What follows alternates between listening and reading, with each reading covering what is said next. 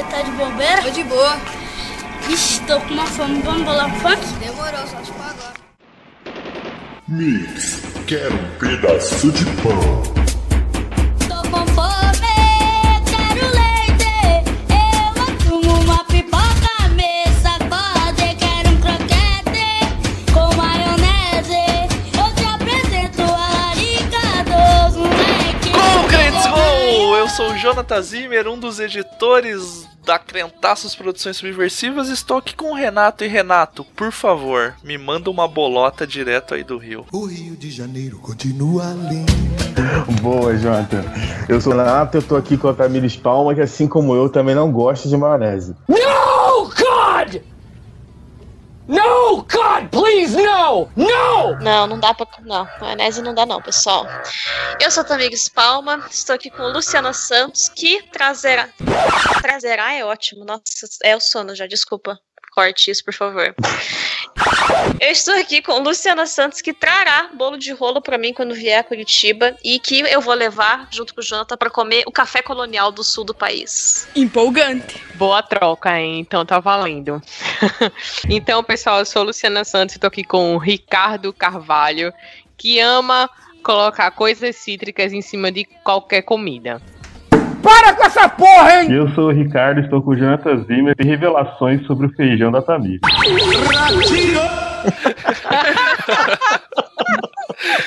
Estamos todos reunidos para revelações e para falar de comida. Um motivo, né?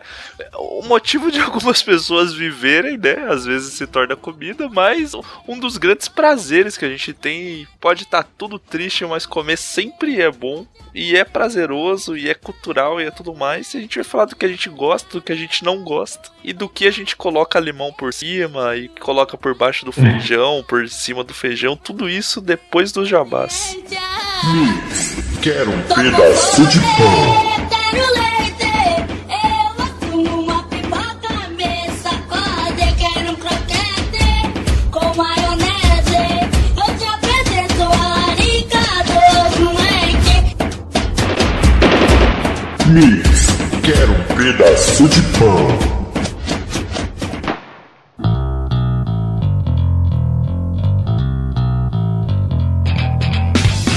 Jabás do Podcrente. Hoje tem novidade, né, Tamires? Tem novidade pra gente, para as pessoas que querem nos ajudar. E a novidade é o PicPay. Coisa tecnológica, muito moderna. Nem sabia o que era até um mês atrás. Os jovens, os jovens antenados, É. os jovens que não sabem mais o que são cédulas de papel. Exato. Usa só o celular pra pagar as coisas. Tudo com celular. E você pode entrar nessa moda jovem também. Pode ser um jovem. Um jovem que contribui com o que gosta da gente, sei lá mais o que. Então, né, o que que acontece? A gente tem há algum tempo já o Patreon e o Padrim, que são duas formas de contribuição para que as pessoas paguem lá todo mês uma quantia pra gente. E daí, conversando com o Matheus Lapchinski, que a gente vive citando por aqui, ele falou desse e tal. Tem outros podcasts que o Jonathan ouve que fazem nesse formato, mas eu não tinha ido atrás. Daí o Matheus explicou mais ou menos como é, e o PicPay é um aplicativo de celular. Pelo que eu vi, não dá para perfis pessoais usarem pelo computador, porque daí não faz sentido que você não paga nos estabelecimentos, né? Então você baixa o aplicativo no celular, é como se fosse uma carteira eletrônica, tipo um PayPal também. E aí a gente tem como criar um perfil para contribuições mensais, assim como o Padrim e assim como o Patreon. Então a gente fez lá no PicPay, é só procurar Crentaços. Isso, o plano de assinaturas da Crentaça. E daí é um plano de assinatura que você vai contribuir a partir de R$ reais todos os meses com o nosso trabalho e ganhar as recompensas que a gente fala aqui quase todo mês, né? E não é tão difícil assim, eu achava que era complicado, mas não é. Você no teu celular, seja Android ou seja iOS, você vai na loja de aplicativos lá, procura PicPay, Pic, Uhum. tipo PIC e Pay de pagamento, PAY, PicPay. Aham. Achou, instalou ele, faz o seu cadastrinho, né? Que tem que cadastrar os dados, cartão, bababá, babá. E daí tem um íconezinho lá embaixo que tá escrito pagar. Você clica nesse pagar. Daí ele vai para a página que tem a caixinha de busca. Na busca ali você coloca ó, Crentaços. Vai aparecer o perfil, você entra lá, tem os modelos de assinatura. Isso. Então você escolhe qual que é o seu plano e registra. E daí você já tá, tá tudo certo, tá dentro da brincadeira. Daí você vem, manda uma mensagem pra gente nas redes sociais, onde achar melhor, Facebook, Twitter, Instagram e tal, que a gente confirma lá que você fez a assinatura e já te joga dentro do bar e mercearia da Crentaços. Isso mesmo. Então, é, é mais uma facilidade, né, para quem quiser contribuir com a gente. A gente não cancelou o Patreon nem o Padrinho, porque tem gente que, sei lá, né, não tem o celular com isso, ou acha ruim ter uma coisa de pagamento no celular. Então, a princípio, a gente não vai cancelar nenhum dos dos outros meios de, de pagamento. Então, mas quem quiser migrar, quem quiser trocar de um para o outro, é só trocar e avisar a gente. E tá tudo certo. E quem quiser começar a contribuir, né? Porque esses dias eu perguntei no Twitter e tinha um monte de gente que não sabia que a gente tinha formato de contribuição. Então, a gente tem, tem como contribuir com o nosso trabalho. mais uma forma de, de contribuição. E o outro recado que a gente quer deixar do Podcrente é que, não sei se você percebeu no seu feed ou pelo site, redes sociais, a gente fez uma playlist praticamente de, de episódios de podcasts especiais da Crentaços com as mensagens trazidas durante a Semana Jovem do Café e Pique. Uhum. E o que é o Café e Pique? O Café e Pique é um espaço que existe dentro da primeira igreja presbiteriana de Curitiba, a igreja que tem como um dos seus pastores o Cristiano Fiore, que sempre participa aqui dos podcrentes. Uhum. E daí o Café e Pique é o nome que o grupo de jovens usa também e tal. E eles realizaram a sétima Semana Jovem. Então já fazem sete anos que eles realizam essa Semana Jovem, que são vários dias ali de uma semana. Geralmente começa na quarta, quinta, vai até o sábado, domingo. Que eles trazem bandas, artistas né, musicais, artistas plásticos e trazem pastores ou outras pessoas para trazerem mensagens sobre um tema pré-definido base ali da semana. Este ano foi entre o caos e a justiça. E entre as pessoas, as pessoas que trouxeram as mensagens, tem o Ed Renekiewicz, o pastor Levi Araújo, o próprio Chris Fiore, o Mike Vieira, aqui de Curitiba. E a gente conversou com eles, acertou, e a gente usou a captura, né, que eles transmitiram via Facebook, das mensagens e transformou em podcasts, disponibilizando para vocês no site da Crentaços e no feed de vocês. Então quem assina o feed recebeu esses podcasts especiais também. E quem conhece o site pode ver pelo site ou pelo YouTube também. Você já tem a mensagem cortadinha ali. E assim, vale muito a pena.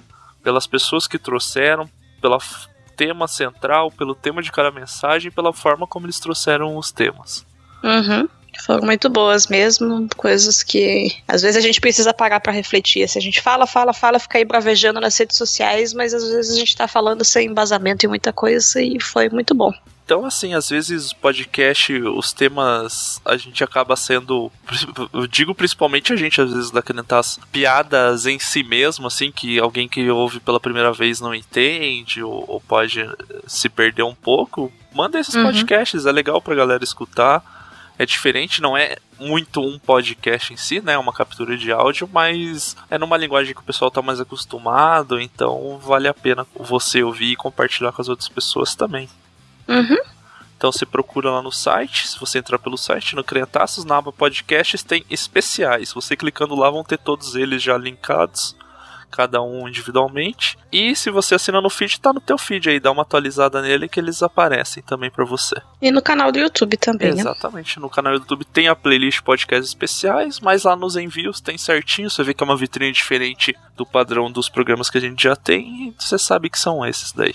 É isso por hoje. Vamos falar de comida e passar fome durante o programa, que é isso que aconteceu comigo todas as vezes que eu fui editar, eu fiquei com vontade de comer. Garanta um lanchinho, garanta um snacks aí enquanto está ouvindo o programa. Vamos lá.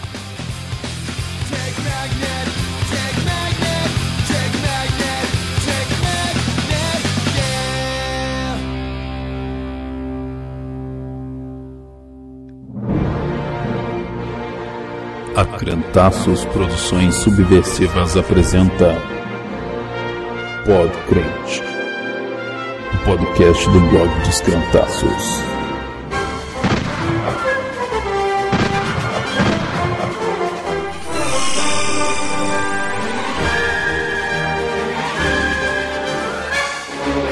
Papai do céu, obrigado por me meto em nome de Jesus. Amém.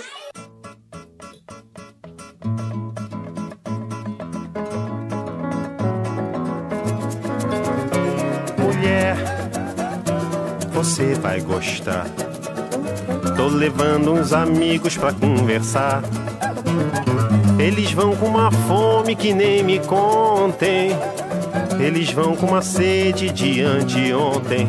Pode crente de número 68, comidas. Eu tinha pensado em pôr o nome de gula, assim, porque daí ia falar, olha, vamos falar de pecado. Mas na verdade a gente provavelmente vai pecar fazendo esse programa, então seria meio hipócrita fazer isso. Mas comida é um tema muito importante pro povo de Deus brasileiro, né? É um tema que eu acho É. que une os cristãos. Que é comida, porque esse crente não bebe, mas come pra caralho, né?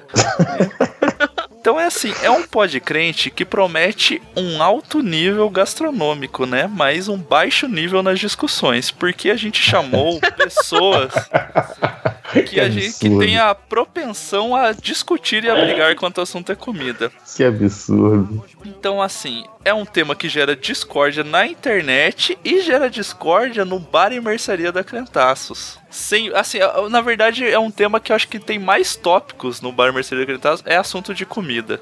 Falando, olha isso aqui, daí vem, não, não pode isso e tal, tal, tal. Então a gente vai falar programa assim é um tema aberto, é um mundo aberto o tema mesmo. Mas a gente vai. A ideia é trazer um pouco das experiências gastronômicas que a gente já teve, o que, que a gente gosta, o que a gente não gosta, o que a gente acha abominável, o que é pecado, pode comer sangue de bicho na comida. Pode fazer sushi doce, esse tipo de coisa que na Bíblia diz que é pecado, né? Mas para discutir esse tema, não estou sozinho, obviamente.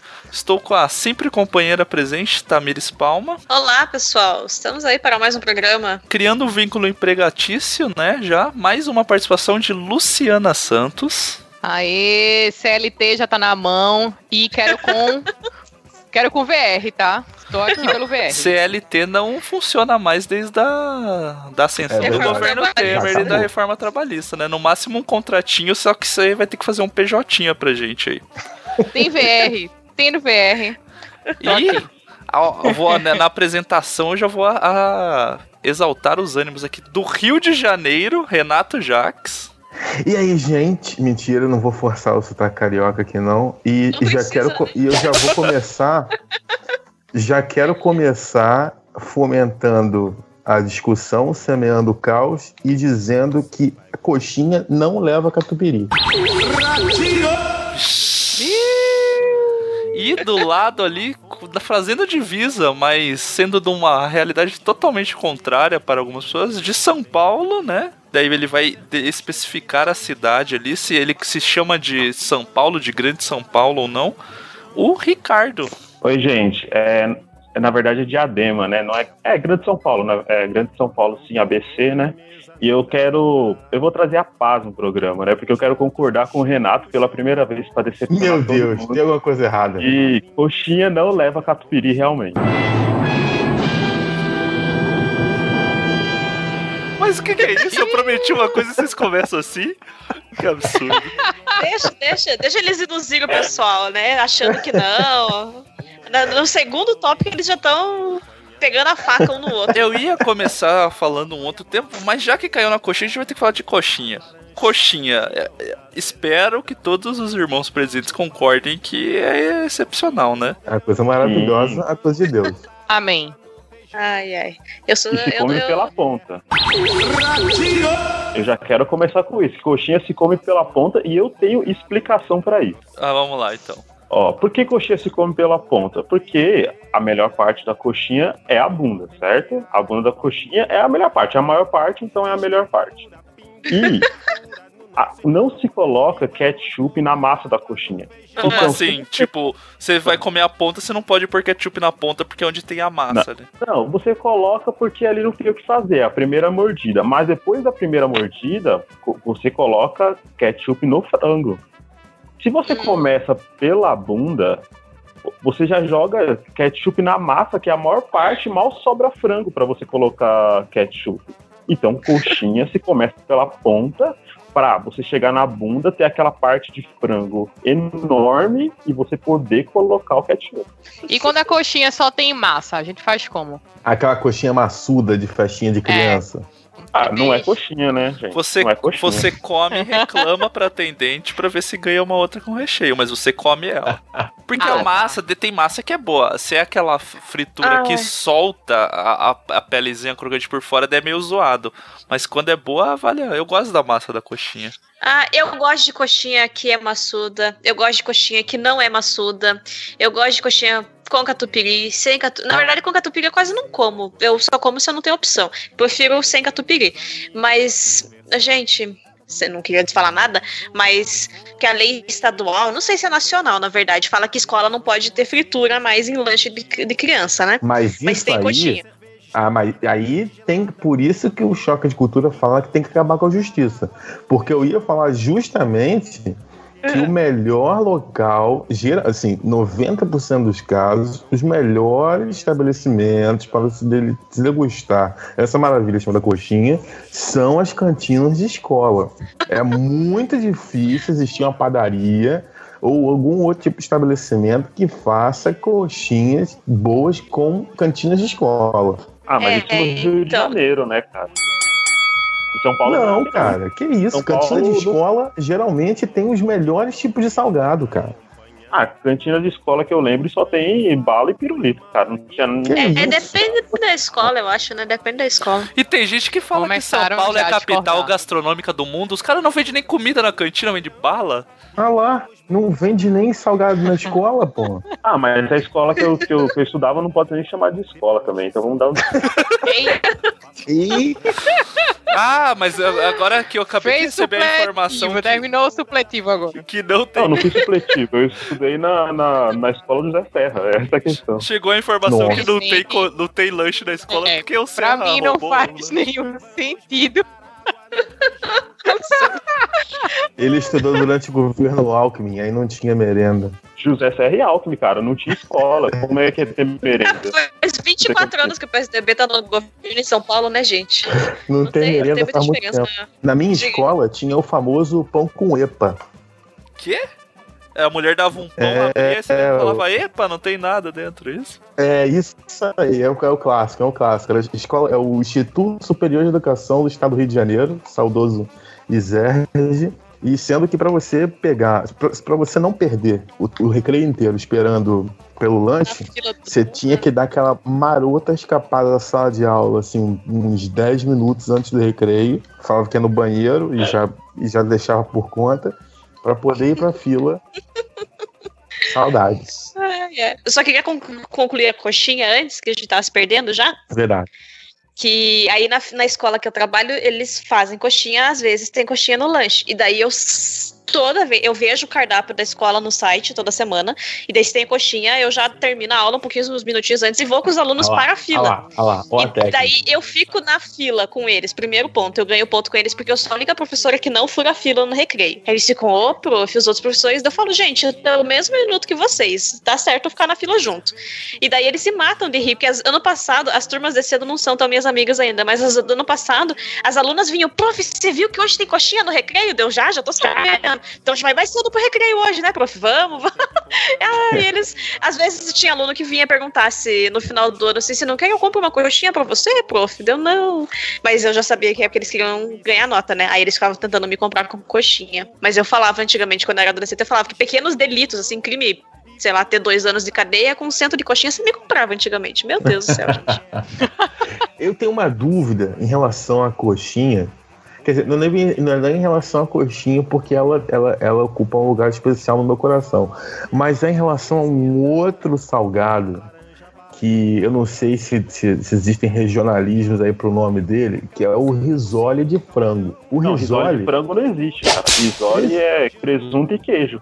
Então, Não, ma- tem de carne, tem de frango. então o Aí, risole. aí eu já começou errado, já começou O errado. risole, ele é tipo a coxinha no formato de pastel, mas basicamente é a mesma massa. Que formato de pastel que olha é esse que você tá comendo, bicho? Não, é, não fica tipo uma meia-lua assim, cara? É um formatinho de pastel assado, É. né? Então, é que pastel Só que é tá essa é a questão, né? É um formatinho meio maluco, assim, uma meia-lua. É. aham. Só que não é aqui, a massa do risole não é a mesma massa da coxinha? Ai, eu, Não. eu acho. Que é, dependendo do lugar, sim. Mas não sei, todo, eu nunca nem fiz esses olhos. Apesar de ser fã de coxinha, eu não faço coxinha também, eu nunca fiz coxinha, mas eu não sei, acho que depende muito de um lugar pro outro. Porque tem lugar pro outro que eu acho que até a massa da bolinha de queijo é igual também. É, se for casa de festa, a ma- o gosto geralmente é igual também, né? É a mesma, né? É, e o formato, o que tá acontecendo que a quantidade de seres humanos na Terra está aumentando e daí os kit festas também aumentam e a necessidade de produção também, né? Então o que tá acontecendo? As coxinhas estão virando bolinha, que confunde com É, a bolinha tá de ficando queijo. tudo igual. Então, Thanos mas tinha em São razão, Paulo, né? não. Então, Em São Paulo, da Constituição. Eu quero fazer uma denúncia aqui. Imagens com o comandante Hamilton, pois não, comandante Hamilton! Porque em São Paulo, eles estão acabando com a coxinha, gente. Primeiro Como assim? que. É, porque você vai na padaria comprar coxinha, primeira coisa, eles fazem aquela coxinha de um quilo, sabe? Que é o dobro Ah. do tamanho de coxinha padrão. Se eu quero Que é quiser legal. comer uma coxinha grande, eu compro, eu compro duas coxinhas. Não tenho problema com isso. E aí é bom que você pode aproveitar a ponta e a bunda duas vezes. Outra coisa, não tem mais coxinhas sem catupiry. Todo local que você vai é com catupiry. E, e eles estão também é, alterando o formato, que eles estão fazendo a coxinha no formato de uma manga. Imagina uma manga. Uma eles estão fazendo manga? Tipo, A fruta, manga? é, então, eles Mas fazem. você tipo, come como? Não, então, gente. eles fazem. Parece que eles fazem duas pontas, sabe? Eles estão fazendo duas pontas na coxinha. É muito esquisito. um- não é coxinha aquilo. E aí estão vendendo isso pra gente. Sabe? Tipo então acaba. Você não croquete? encontra mais. Que esquisito. Sabe aquela coxinha É que você um. E Eu esqueci. coxinha. É o cro... que bichinha? Não, não é o que bichinha. é que o croquete tem esse formato. Isso, vocês estão falando de kibe gigante, isso me lembra, é, assim, puxando pro, pra área da gastronomia, assim, que, da- que eu sou fascinado e um grande fã, que é, que é a comida de bar. Isso me lembra, desculpe aí o- o- os ouvintes mais, mais sensíveis, mas tinha um bar aqui, é, é, aqui perto da onde eu morava, chamava Alvarenga. E no Alvarenga, ele tinha um quibe gigantesco que eles chamavam de cocô de urso, de tão grande que ele era.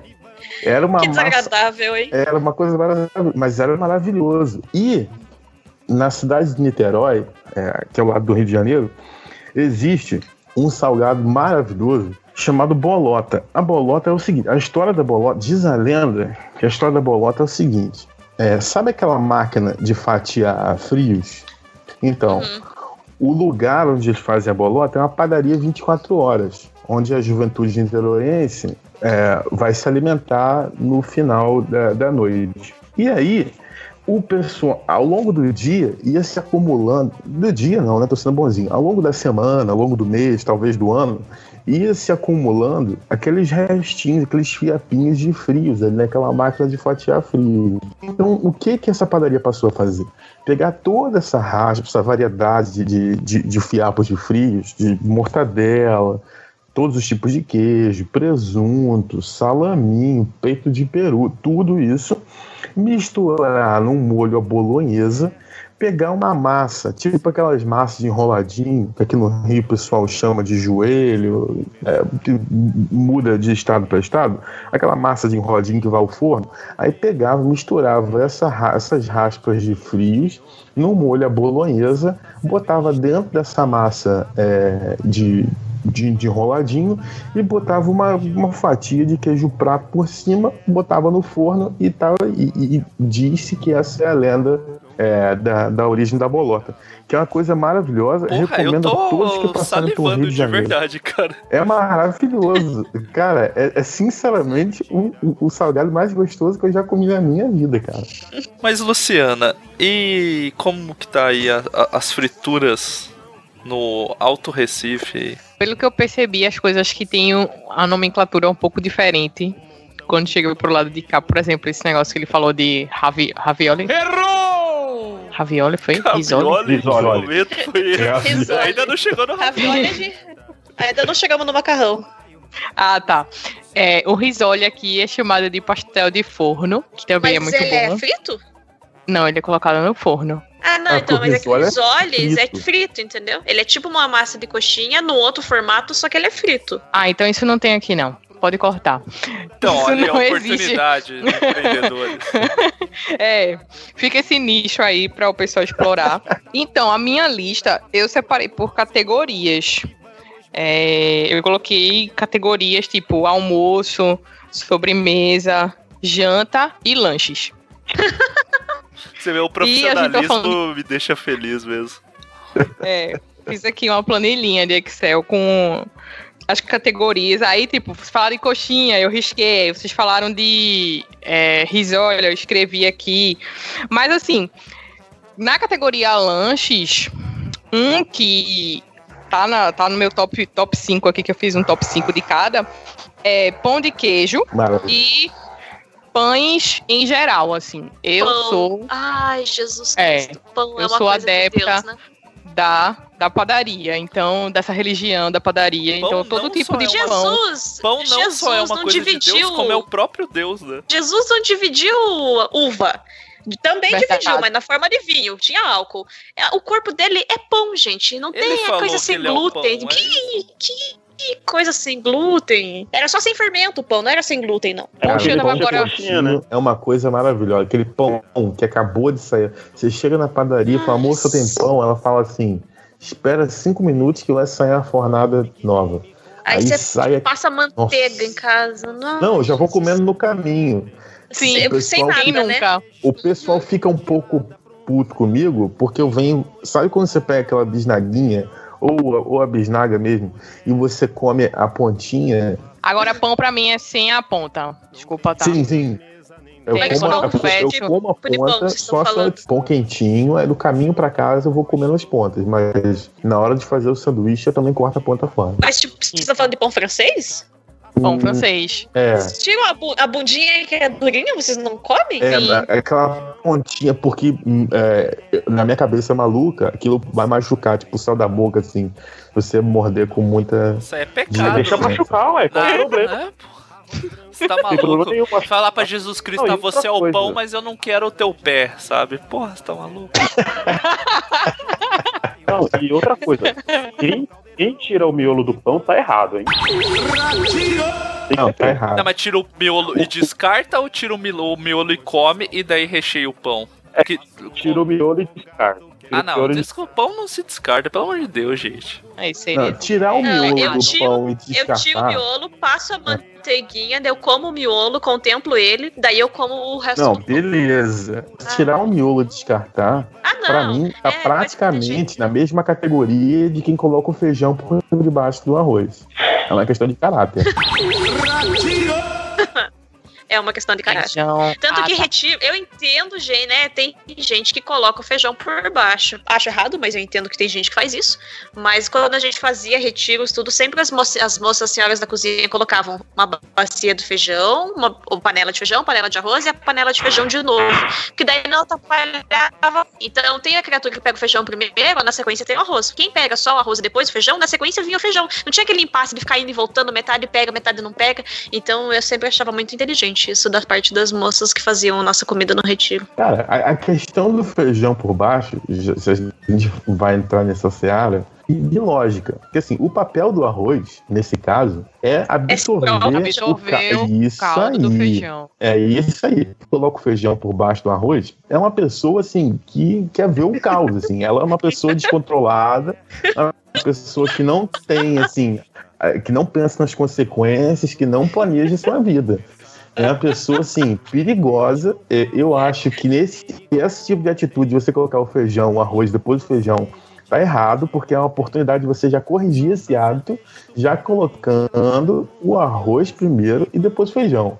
Você Não, não, mas aí você pensa, cara, é um Mas assim, sociopata. Se não tem é o que nem negócio a- na ordem que ele vai fazer, ele mata as pessoas no retiro. Mas é aquilo. Ah, tem gente que come e bota feijão por baixo? Tem. Tem gente que rouba, tem gente que mata. Tá Ah. errado, gente. Tem que Não é tanto mudar assim, isso aí na sociedade. Concordo, eu concordo que são pessoas que têm a tendência a esconder coisas, porque esconde o feijão com arroz em cima. Então Ricardo, fica já opinião? uma. Então, cara, eu, eu acho legal colocar o feijão por baixo em alguns Ah lá, momentos. ah lá, ah lá. Tá falando. Tá Vou contemporâneo. explicar, vou explicar. É, existe uma, uma coisa que você pode fazer, que é colocar o feijão por, por baixo e jogar um pouco de limão em cima. Eu não acredito no que eu ouvi. Não acredito no que eu ouvi, não pode ser verdade isso que eu escutei agora. Meu Deus do céu, coloca o papo. Que isso? Vocês nunca comeram feijão com, lim... feijão com limão? Não. Então, experimente. Vocês colocam o feijão por baixo, o limão e o arroz por cima. Se você faz o contrário, o limão ele não pega no arroz e no feijão. Ele só vai pegar no feijão. Então Mas eu pra que entendo. feijão, na, pra que limão na comida? Pra que meu filho? limão? Ah, vocês já experimentaram? Né? Né, Jaqueline? Quando vocês experimentarem, vocês vão Não me venha com porquê. respostas É de mãe aqui. Não me venha com resposta de mãe. Aqui é. É, é não- ciência. tem resposta de mãe. Essas coisas tem que ser. Não, tem coisa que tem que se experimentar. É, limão com feijão é muito bom. Mas E quando que surgiu aí, isso então, na sua vida? Foi numa fase que tava de boa ou alguém te forçou a Foi fazer na isso? casa- Uma fase difícil da na vida. casa de um amigo que a mãe dele colocava o feijão por baixo e o arroz por cima. E aí eu experimentei assim, eu acho que tem uma coisa diferente aqui, um gosto de Foi, limão. foi Ela uma falou, pressão é, eu falei, social, né? Foi pressão social. ah, funcionou, cara. Então, assim, nesse caso eu aceito. Você coloca limão.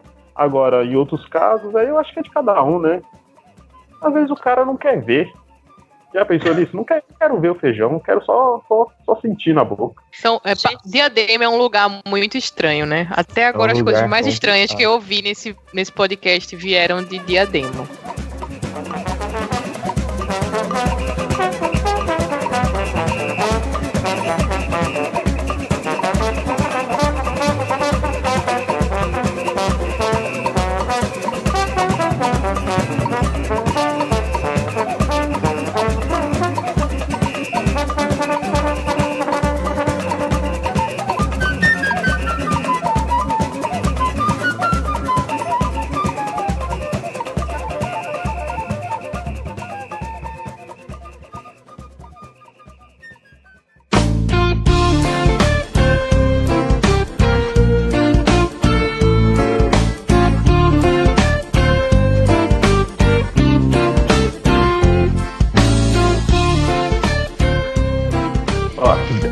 Falando sobre feijão, eu tenho uma outra dúvida. Posso puxar aqui outra dúvida?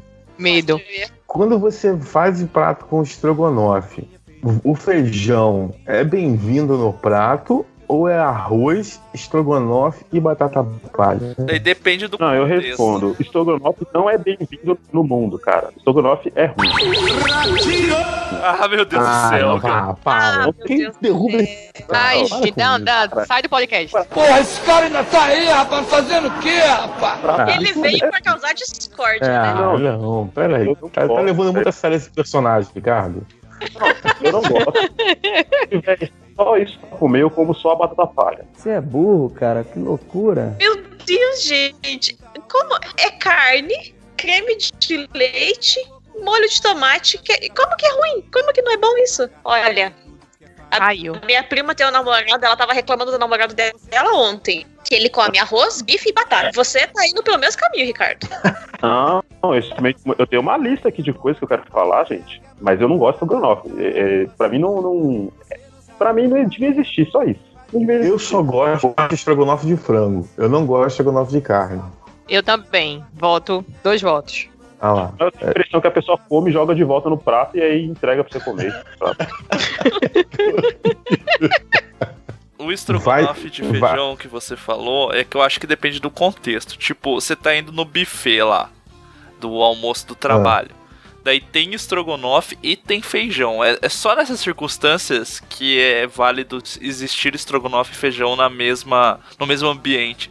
Porque em casa, se você faz estrogonofe, você não vai fazer feijão. Não faz sentido na minha cabeça. Não sei, Sim. você me- sabe, tipo, a- as casinhas. É que um mas causa às vezes outro. tem, às vezes tá lá no fogão. É. É, mas não, mas não acho que não. Esquisito. É que eu não como feijão, né? Eu como de vez em quando, mas eu não, não curto, então não tenho tanto apreço pelo. Olha só o tipo de coisa que esse programa acontece, né? E quando eu faço feijão em casa e pergunto, tá tudo bem, nossa, seu É porque feijão eu é uma sei que eu tenho que comer, mas está bom seu feijão, realmente. Mas eu não escolheria, tipo, se eu fosse num lugar, eu ia escolher comer feijão. Eu não escolho comer feijão. Olha, DR. Radinho, yo, yo. Quando você vai no quilo ali, você não coloca, você pula o feijão. Eu não ponho, não ponho feijão. Põe outra coisa que tenha molho. Eu, o feijão eu sei da importância de se comer, tipo, se- senão a mãe briga porque tem ferro, essas paradas assim. É, né? É. Pô, nem feijoada você gosta? Não gosto, cara. Feijoada menos ainda. Que Ah, não, aí, aí você Tá. tá errado, cara. Isso, não, mas eu como feijoada também. Que isso? Não come feijoada? Não, eu não gosto de carne de porco. O problema da feijoada é que dá uma vontade de dormir desgraçado depois que você come. Ah, mas você dá em toda a como comida. todo o, con- o contexto da feijoada. Eu adoro a banana, arroz, a couve, a banana frita. Aí Ah, eu lá. pego só o caldinho do feijão, porque eu não gosto, tipo, de, das linguiças, as coisas, eu não gosto Ah, da tá. carne de porco. Daí eu Tá. como todo o resto. Banana frita, meu Deus do céu. Ai, podia comer banana frita todo dia no almoço. Farofinha de banana. É uma coisa maravilhosa.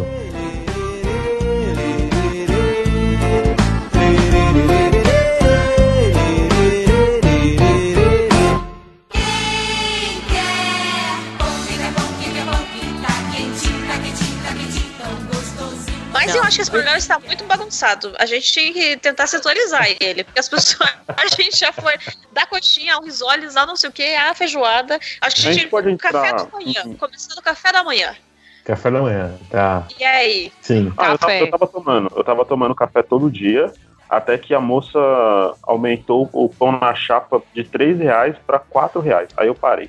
Parei de tomar café. Ah, você comia na, panif- na panificadora. Sim. Ou padaria, não sei como que vocês chamam. É, padaria. Aí eu tava ó, já há algum tempo, já tinha. Sabe quando você tá automático? Você entra no local, a pessoa nem pergunta, ela já entrega pra você o que você quer. Tava- Pô, daí é bom, hein?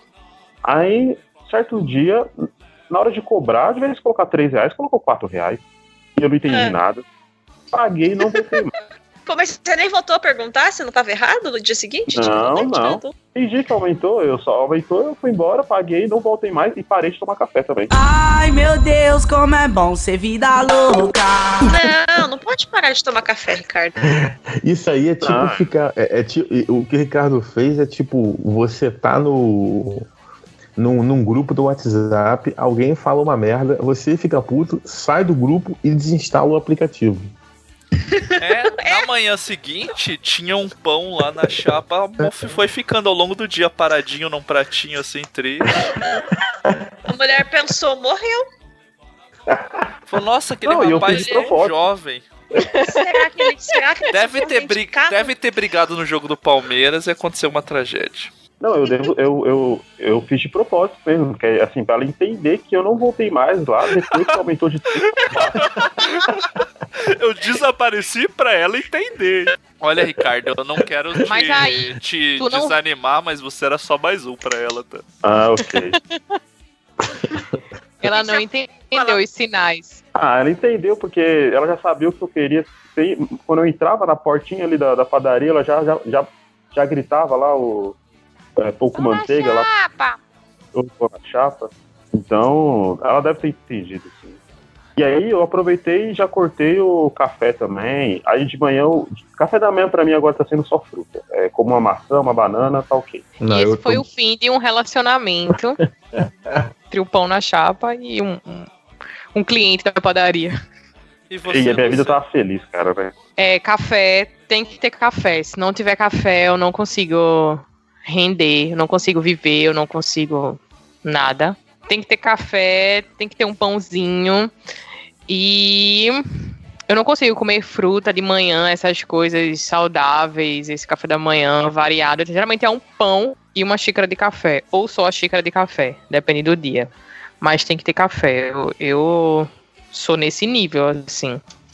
Se teve até um- uns dias que eu fiquei sem tomar café, que eu tava acordando muito cedo, tava correndo e tal. Mas o dia parecia que tinha 36 horas. Eu não conseguia render. Aí dava umas 9 horas assim, aí eu, ah, já sei o que é, a falta de cafeína. Aí ia lá e repunha as energias com café.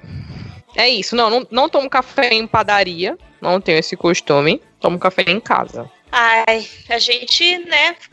Aprendeu a tomar café, porque senão não dá pra trabalhar direito, né? Então, como o Jonathan até tem tempo de fazer intervalo no trabalho, mas eu só tenho intervalo na hora que as crianças estão no intervalo, então eu tenho que comer e sobreviver até lá. Então, geralmente a gente come pão. Quando eu faço bolo, porque eu tento fazer bolo quase toda semana para levar bolo pro trabalho, ao invés de levar bolacha, tipo, comprada do mercado, porque pelo menos o bolo eu sei que não tem conservante químico. Aí, às vezes, pega um pedacinho de bolo, mas é um pão e eu como geralmente um pão francês e uma xícara de chá, porque a minha gastrite me proíbe de tomar café todos os dias há alguns anos já. Aí o café é só quando eu estou com muita vontade, e, tipo, uma vez a cada, sei lá, seis meses eu tomo uma xícara de café, só para matar a vontade mesmo, e não parar no pronto-socorro com dor. Então, aí às vezes a gente compra fruta, às vezes come fruta, mas se é de manhã cedo para sair trabalhar, não dá vontade não. Eu como só pão, tomo chá. Aí quando tô em casa, acordo e tô em casa, daí às vezes eu como uma fruta, alguma coisa assim, faço um mingau de aveia, adoro mingau, coisa de criança, mas eu adoro mingau de aveia. Aí faço um mingauzinho, alguma coisa diferente ao invés de comer pão. Mas se é para trabalhar, é pão e, e, e chá. O Renato deve comer um bolovo ou não? Você come... que horrível. Bolota. Cara, a minha rotina. O Renato toma é- café da manhã no bar. A minha rotina, ela, olha, me chamando de bêbado. A minha rotina, ela é diferente, ela é separada, né? Quando eu tô, porque eu trabalho numa plataforma de petróleo. Então, assim, quando eu tô a bordo, o meu café da manhã é mais regrado. Geralmente é um ovo mexido. É, na minha plataforma tem muito estrangeiro, então, assim, é, acabei adquirindo o, o hábito do tipo de café da manhã que eles comem. Então, geralmente é um ovo mexido, é, bacon, é um tipo de. Não é bem uma salsicha, é, é meio que uma é meio que perdido entre uma salsicha e uma linguiça. E e feijão, algumas tem feijão? vezes.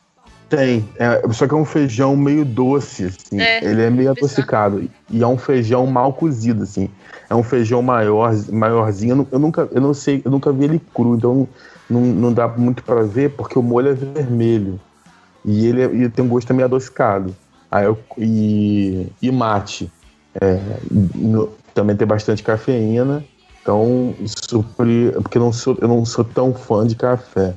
Quando eu tô em casa, nos dias em que eu tomo café junto com a minha esposa, aí geralmente é um pão, um ovo mexido, uma fruta e Todd. Assim, para mim é fundamental.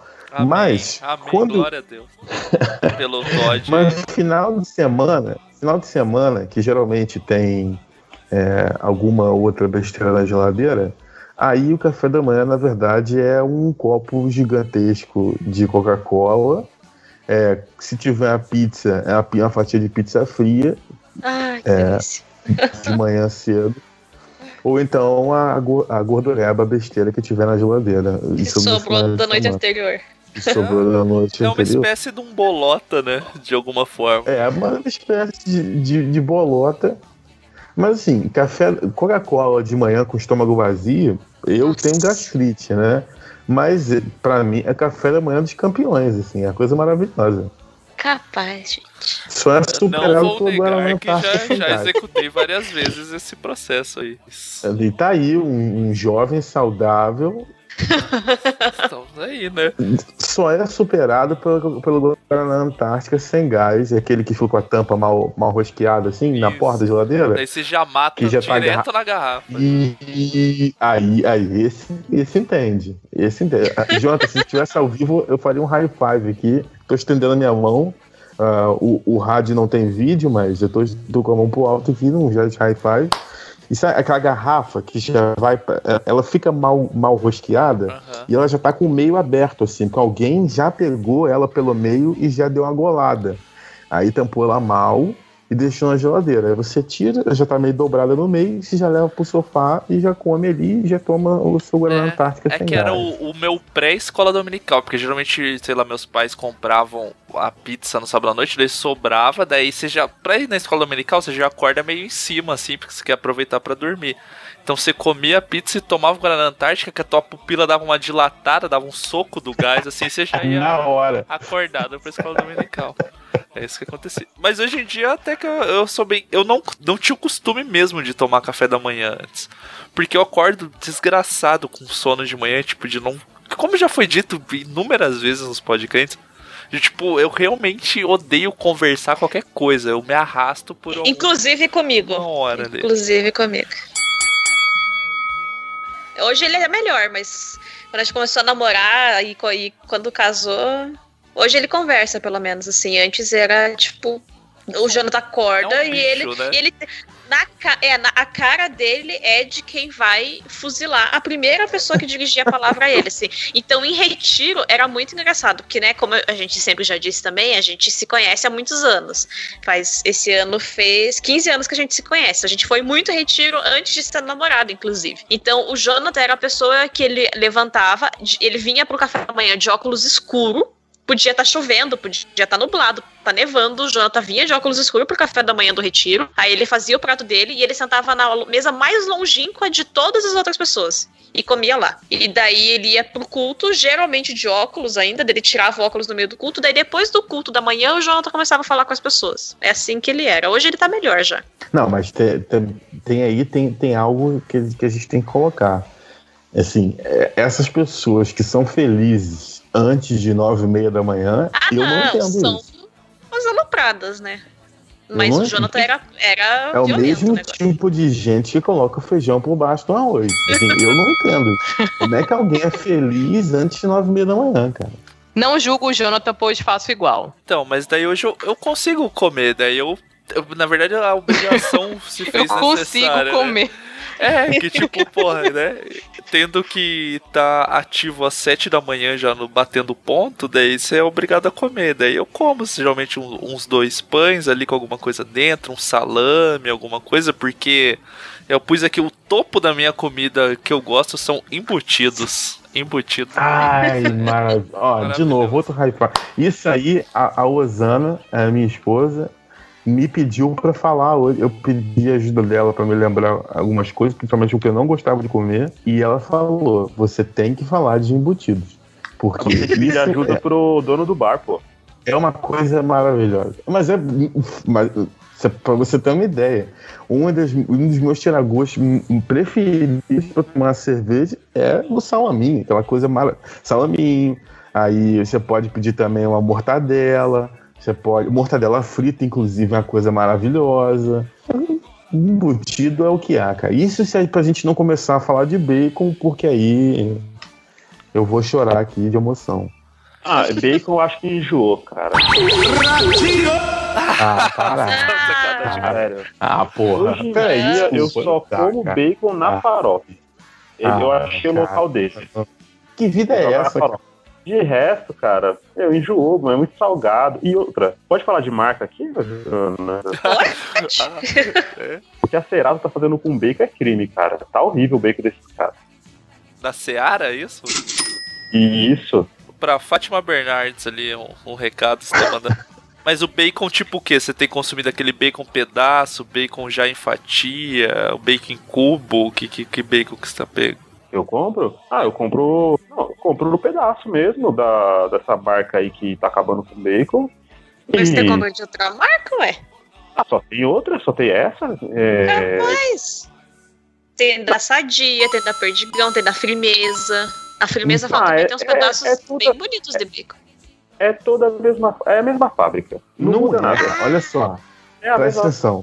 A gente O Ricardo se é uma pessoa desiludida, gente, com a a comida. Que é, o isso? Ricardo é praticamente o niilista da comida, cara. Pelo amor de Deus, que vida é essa, Ricardo? Cara. Cara, acabaram, A gente tá se salgado. mudou, a gente se mudou para um, pra um, pra um, pra um bairro mais afastado. É, é um distrito, até o distrito de uma cidade vizinha do Rio. E aí, a Osana começou a dar aula numa escola aqui perto, e uma das professoras, uma das colegas dela na, na, na escola, a família do marido dela tem uma fazenda. Então a gente começou a comprar esses embutidos da fazenda.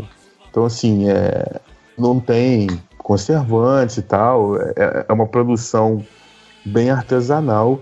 E, bicho, a diferença do bacon, por exemplo, para o que, que, a gente- pro que a gente compra no mercado. No mercado, geralmente, você pega aquela tira de couro que dá para fazer uma sandália, aí vem dois dedos ou três daquela massa branca.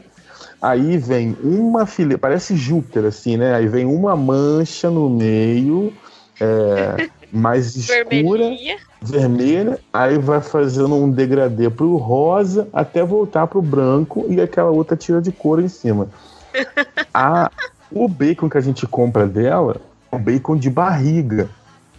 Cara, tem a parte de, a camada de gordura? Tem, mas a quantidade de carne muito maior. É uma coisa maravilhosa. E a linguiça que eles vendem, eles vendem uma, é, uma linguiça recheada, que é uma coisa de maluco, cara. Recheada, os mais variados coisas que você pode imaginar, de giló até pimenta, que é uma coisa incrível, cara. Agora, bacon, ele a, quali- a qualidade vai variar muito, assim, se possível, se der para achar um açougue, um mercadinho ou alguém que traga do interior, cara, vale a pena até pagar um pouquinho mais pela diferença da qualidade. A gente entrou no, no tema almoço já, né? Que as coisas Não, mas almoço. bacon né? dá pra comer, dá pra comer. Ah, tem lugar que come no café da manhã. qualquer hora, cara. Bacon dá pra você acordar de madrugada, fritar uma acho- fatia e comer. Eu, acho queria que falar bacon de um- e ovo são uma combinação assim que a gordura do bacon ela foi feita pra combinar com o ovinho mexido junto assim. Você frita o bacon, aí você tira ele, você joga um ovinho mexido ali, porque ele dá um, um chablauzinho na- na- no gosto do ovo que meu Deus que coisa deliciosa. Sério, eles combinam de maneira espetacular bacon e E ovo. você pode. E, e, gente, não precisa colocar óleo pra você fritar bacon, tá? Pra Não, pelo amor de Deus, deixa de ser burro, já tem a gordurinha dele ali. Ah, porque meu pai colocava açúcar no tangue, então é bom avisar isso. Ah, mas é que o tangue ele não é sabor açúcar, é sabor químico. Não, é sabor ácido. É. Sabor rosa, sabor É, amarelo. sabor O açúcar, olha, cáustica. olha, o açúcar é a coisa mais natural que tem junto do tangue.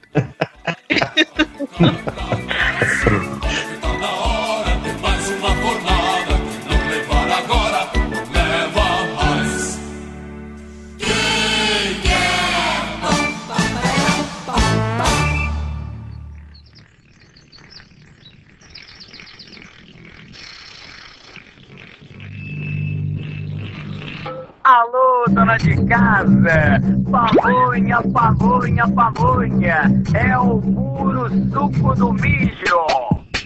Alô, dona de casa, olha a pamonha, olha o curau.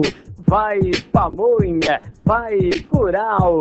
Vai, pamonha, vai, curau. Ó, uma coisa que combina com bacon, combina com almoço e combina com tudo no mundo é batata. Pão de batata. Nossa, batata, Isso. batata. Entramos no almoço, então. Entramos no almoço. De qualquer jeito, batata frita, assada ou cozida, não importa, cara. Batata é o Norvana das comidas. É, é o Norvana das comidas mesmo. Gente, batata é... E é barato. Às vezes fica caro, né? Mas é- geralmente é tão barato. Ai, que delícia, meu Eu tenho Deus. um mo- momento pesquisa aqui. Luciana, você fala purê ou pirê? Purê. Ricardo, você fala purê ou pirê? Cara, eu nem sei o que é pirê. É um negócio que vocês paulistas colocam no cachorro quente de batata lá. Aquela pastinha de batata. Então, é, bom, aí vai entrar na polêmica. Pra mim, cachorro quente não tem que ter aquilo. Eu também acho que não. não Ah, que bom. Também acho que não. Mas como que você chama? De purê ou de pirê? Ah, purê, cara. Ricar- é, Renato, você também fala purê ou Depende. Depende do muito. tipo da batata. Depende do quê? Não, não é isso. De- depende, do, do momento. bar. Mas Depende depende, do do, momento. Mas, não, normalmente eu falo pirê, cara. Ih, Mas é por uma questão. Mas Ih. aí é construção social. Eu vou- sempre escutei pirê. que errado, gente. É purê, gente. Sempre escutei pirê.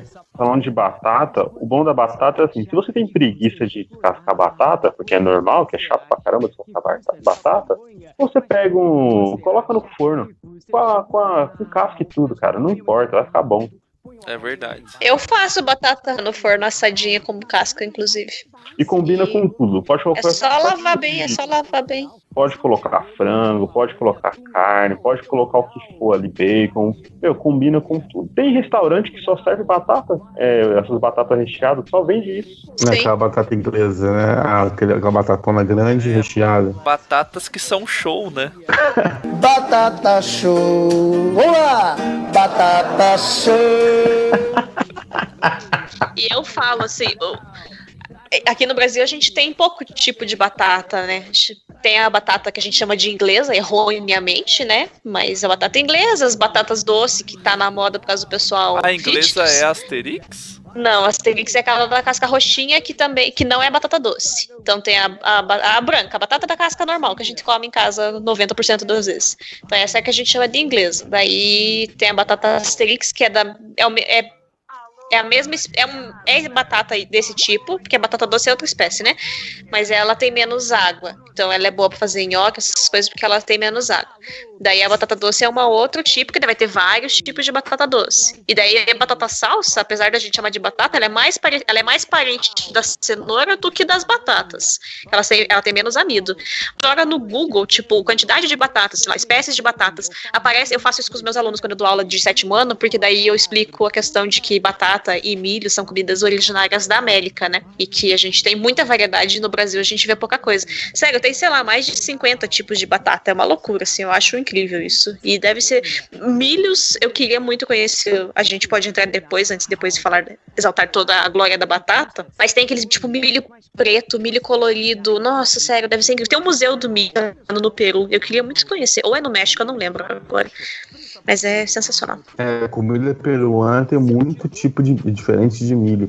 Eu tava tentando lembrar aqui o nome de um de uma torta que tem da co- comida peruana que é um milho gigantesco assim, é, parece a cabeça de um dedo. Tá, vou tentar lembrar aqui. Mas tem muito tipo de milho diferente, cara, no, no Peru. Milho mais preto, meio roxo, vermelho. E aí o lado professora de história, né? Eu sempre fico pensando quando eu estudo Segunda Guerra Mundial, se não tivesse batata na Europa, gente, tinha morrido o dobro de pessoas que morreram. Porque Ah, o pessoal que sobreviveu escondido, o pessoal que sobreviveu campo de batalha, não sei o quê, é que viveu há quatro anos comendo batata. Tipo esse judeu que ficou escondido em subsolo de não sei quem, campo de concentração, era só batata que as pessoas comiam, gente. Se não tivesse levado batata pra Europa, tinha sido o dobro de morte na guerra. Que olha, Você, enquanto professora, você gosta mais de batata ou mais de estudar? Eu gosto mais de batata e gosto mais de estudar também. acho que eu gosto mais de batata do que de estudar. Um abraço pro Shark. Eu acho, dos tipos de, de formas de fazer batata, eu, hoje em dia eu acho que a mais sem graça é a batata frita. É bom, não é ruim. Lógico, batata frita é muito bom. Mas, cara, batata assada, batata cozida, dá um pau na, na batata frita. Depende do contexto. Eu tô sem palavras pra Ricardo. Por quê? Batata frita é a minha batata favorita de todas as batatas. E tipo, como é que a pessoa abre a boca pra dizer que não gosta de batata? Tipo, batata cozida pisa na batata frita. Como assim? Eu Batata, batata cozida só dura meia hora. Se você não comer ela logo, ela fica branca, você não consegue mais comer. E batata frita tá ali, ó. Aquela Reinando batata frita sequinha. Nossa, cara. Ai, adoro. Batata frita é uma coisa mais. É, tem menos. Mais, mais limitada, mas daí eu lembrei que dá pra fazer batata frita, tipo batata raladinha, batata palha na casa. Dá pra fazer a batata cortada tipo Ruffles. Dá pra fazer aquela batata que cozinha um pouco antes, depois você frita, que dela fica molinha por dentro crocante por fora. Ela não é tão limitada assim também, não. E quando você vai comer aquela, aquele frango cozido, que, tem, que geralmente vem com um monte de batata cozida, e não é batata, é mandioca. Porra, mandioca com frango, Tudo bem? não lembro de ter comido, não. Não, ah, é bem comum, cara. Minha mãe fez bastante Eu aqui pra geralmente, gente. pra mim, a, a minha associação é mandioca com carne de boi mesmo. Uhum. Não, aqui a gente come, em São Paulo, pelo menos aqui, a gente come muito frango cozido com mandioca ou com batata. Só que, sabe, quando é, é aquela esquema do, do pote de sorvete que vem feijão? Sim. É isso. É tipo a pegar- salada que você acha que é batata e é maçã. Porra, vai tomar no cu, cara, de verdade. Era um pouco frustrante isso. Também, também odeio. E fruta na, na- é, frutas na salada, vocês gostam? Tá errado, não é sobremesa. Não. Só pode tomate. Eu fruta na basicamente é não tomate. gosto de salada. Eu basicamente não gosto de salada. Como por obrigação. Pressão na sociedade. E tipo, você tá lá comendo alface, aí tem uma manga, um abacaxi, umas coisas totalmente absurdas dentro da salada. também, a- também acho péssimo.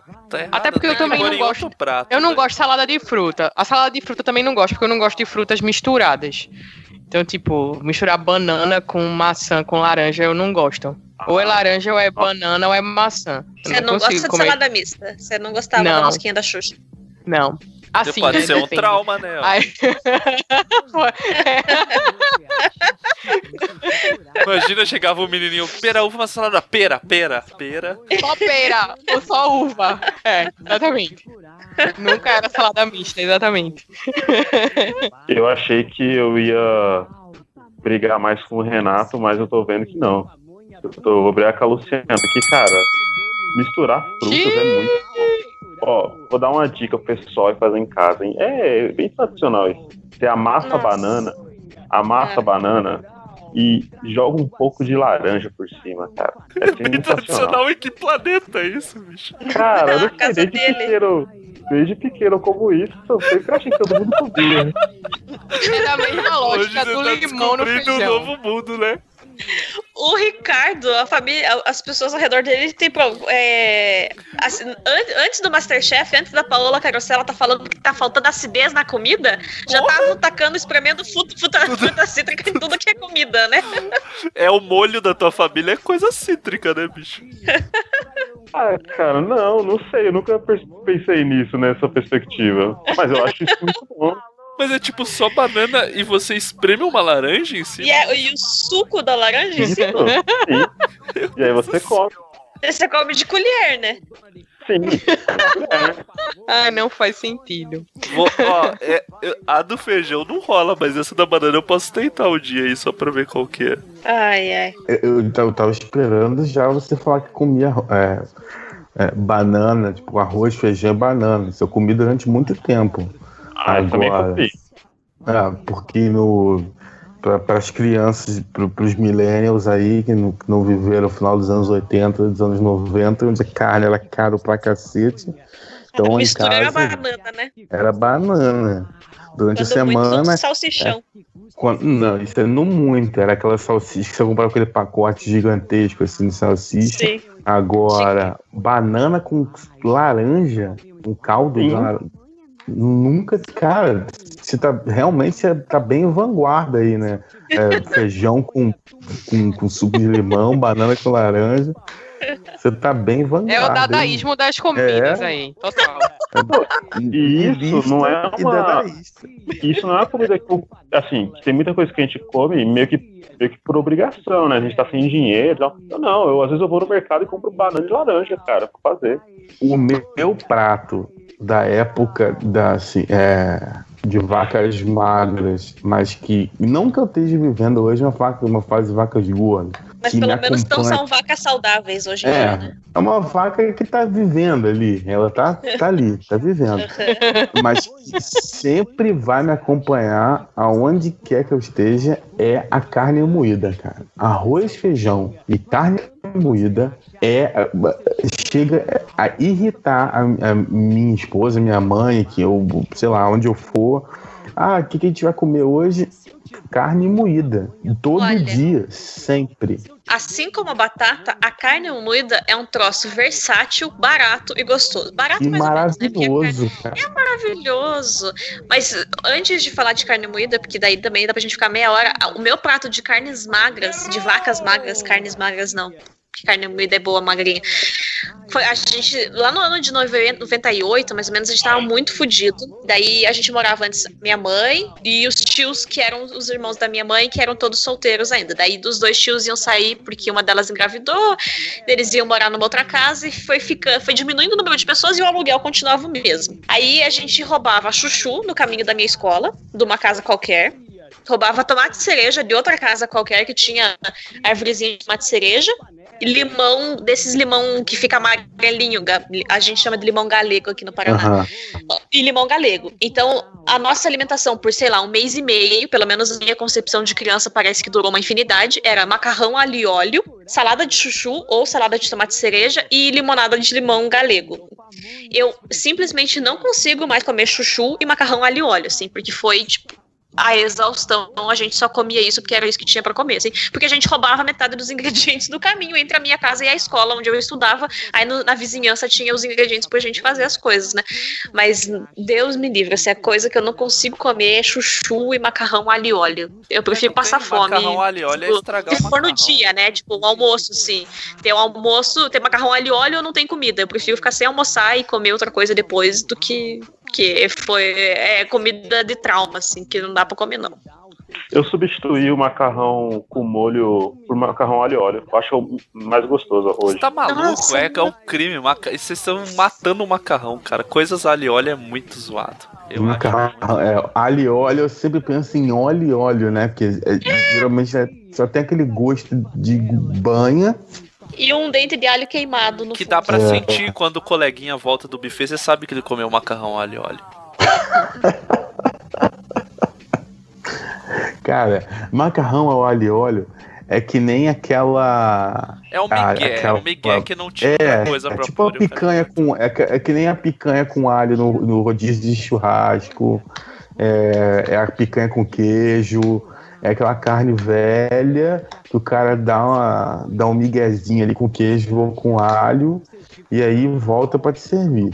Macarrão ao alho e óleo, cara. É tipo assim, tá, não tem nada em casa, realmente não tem nada, você tá ali ou num, num perrengue de grana, sem, sem nada, ou então você foi pego de surpresa em dia de mudança, não tem o que, o que fazer, aí vale a pena.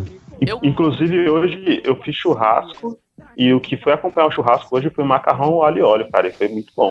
Mas aí você joga carne no macarrão. Ah, mas começou o macarrão não dá, mesmo que seja com molho, cara. Ah, eu, nossa, aqui em casa acho que menos duas vezes por semana é só macarrão a comida.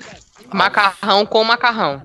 É, macarrão com molho de tomate, macarrão com manteiga, macarrão com queijo, com manjericão. Tragam bacias, tragam panelas, tragam bacias, tragam panelas. Vai, pamonha, vai, coral.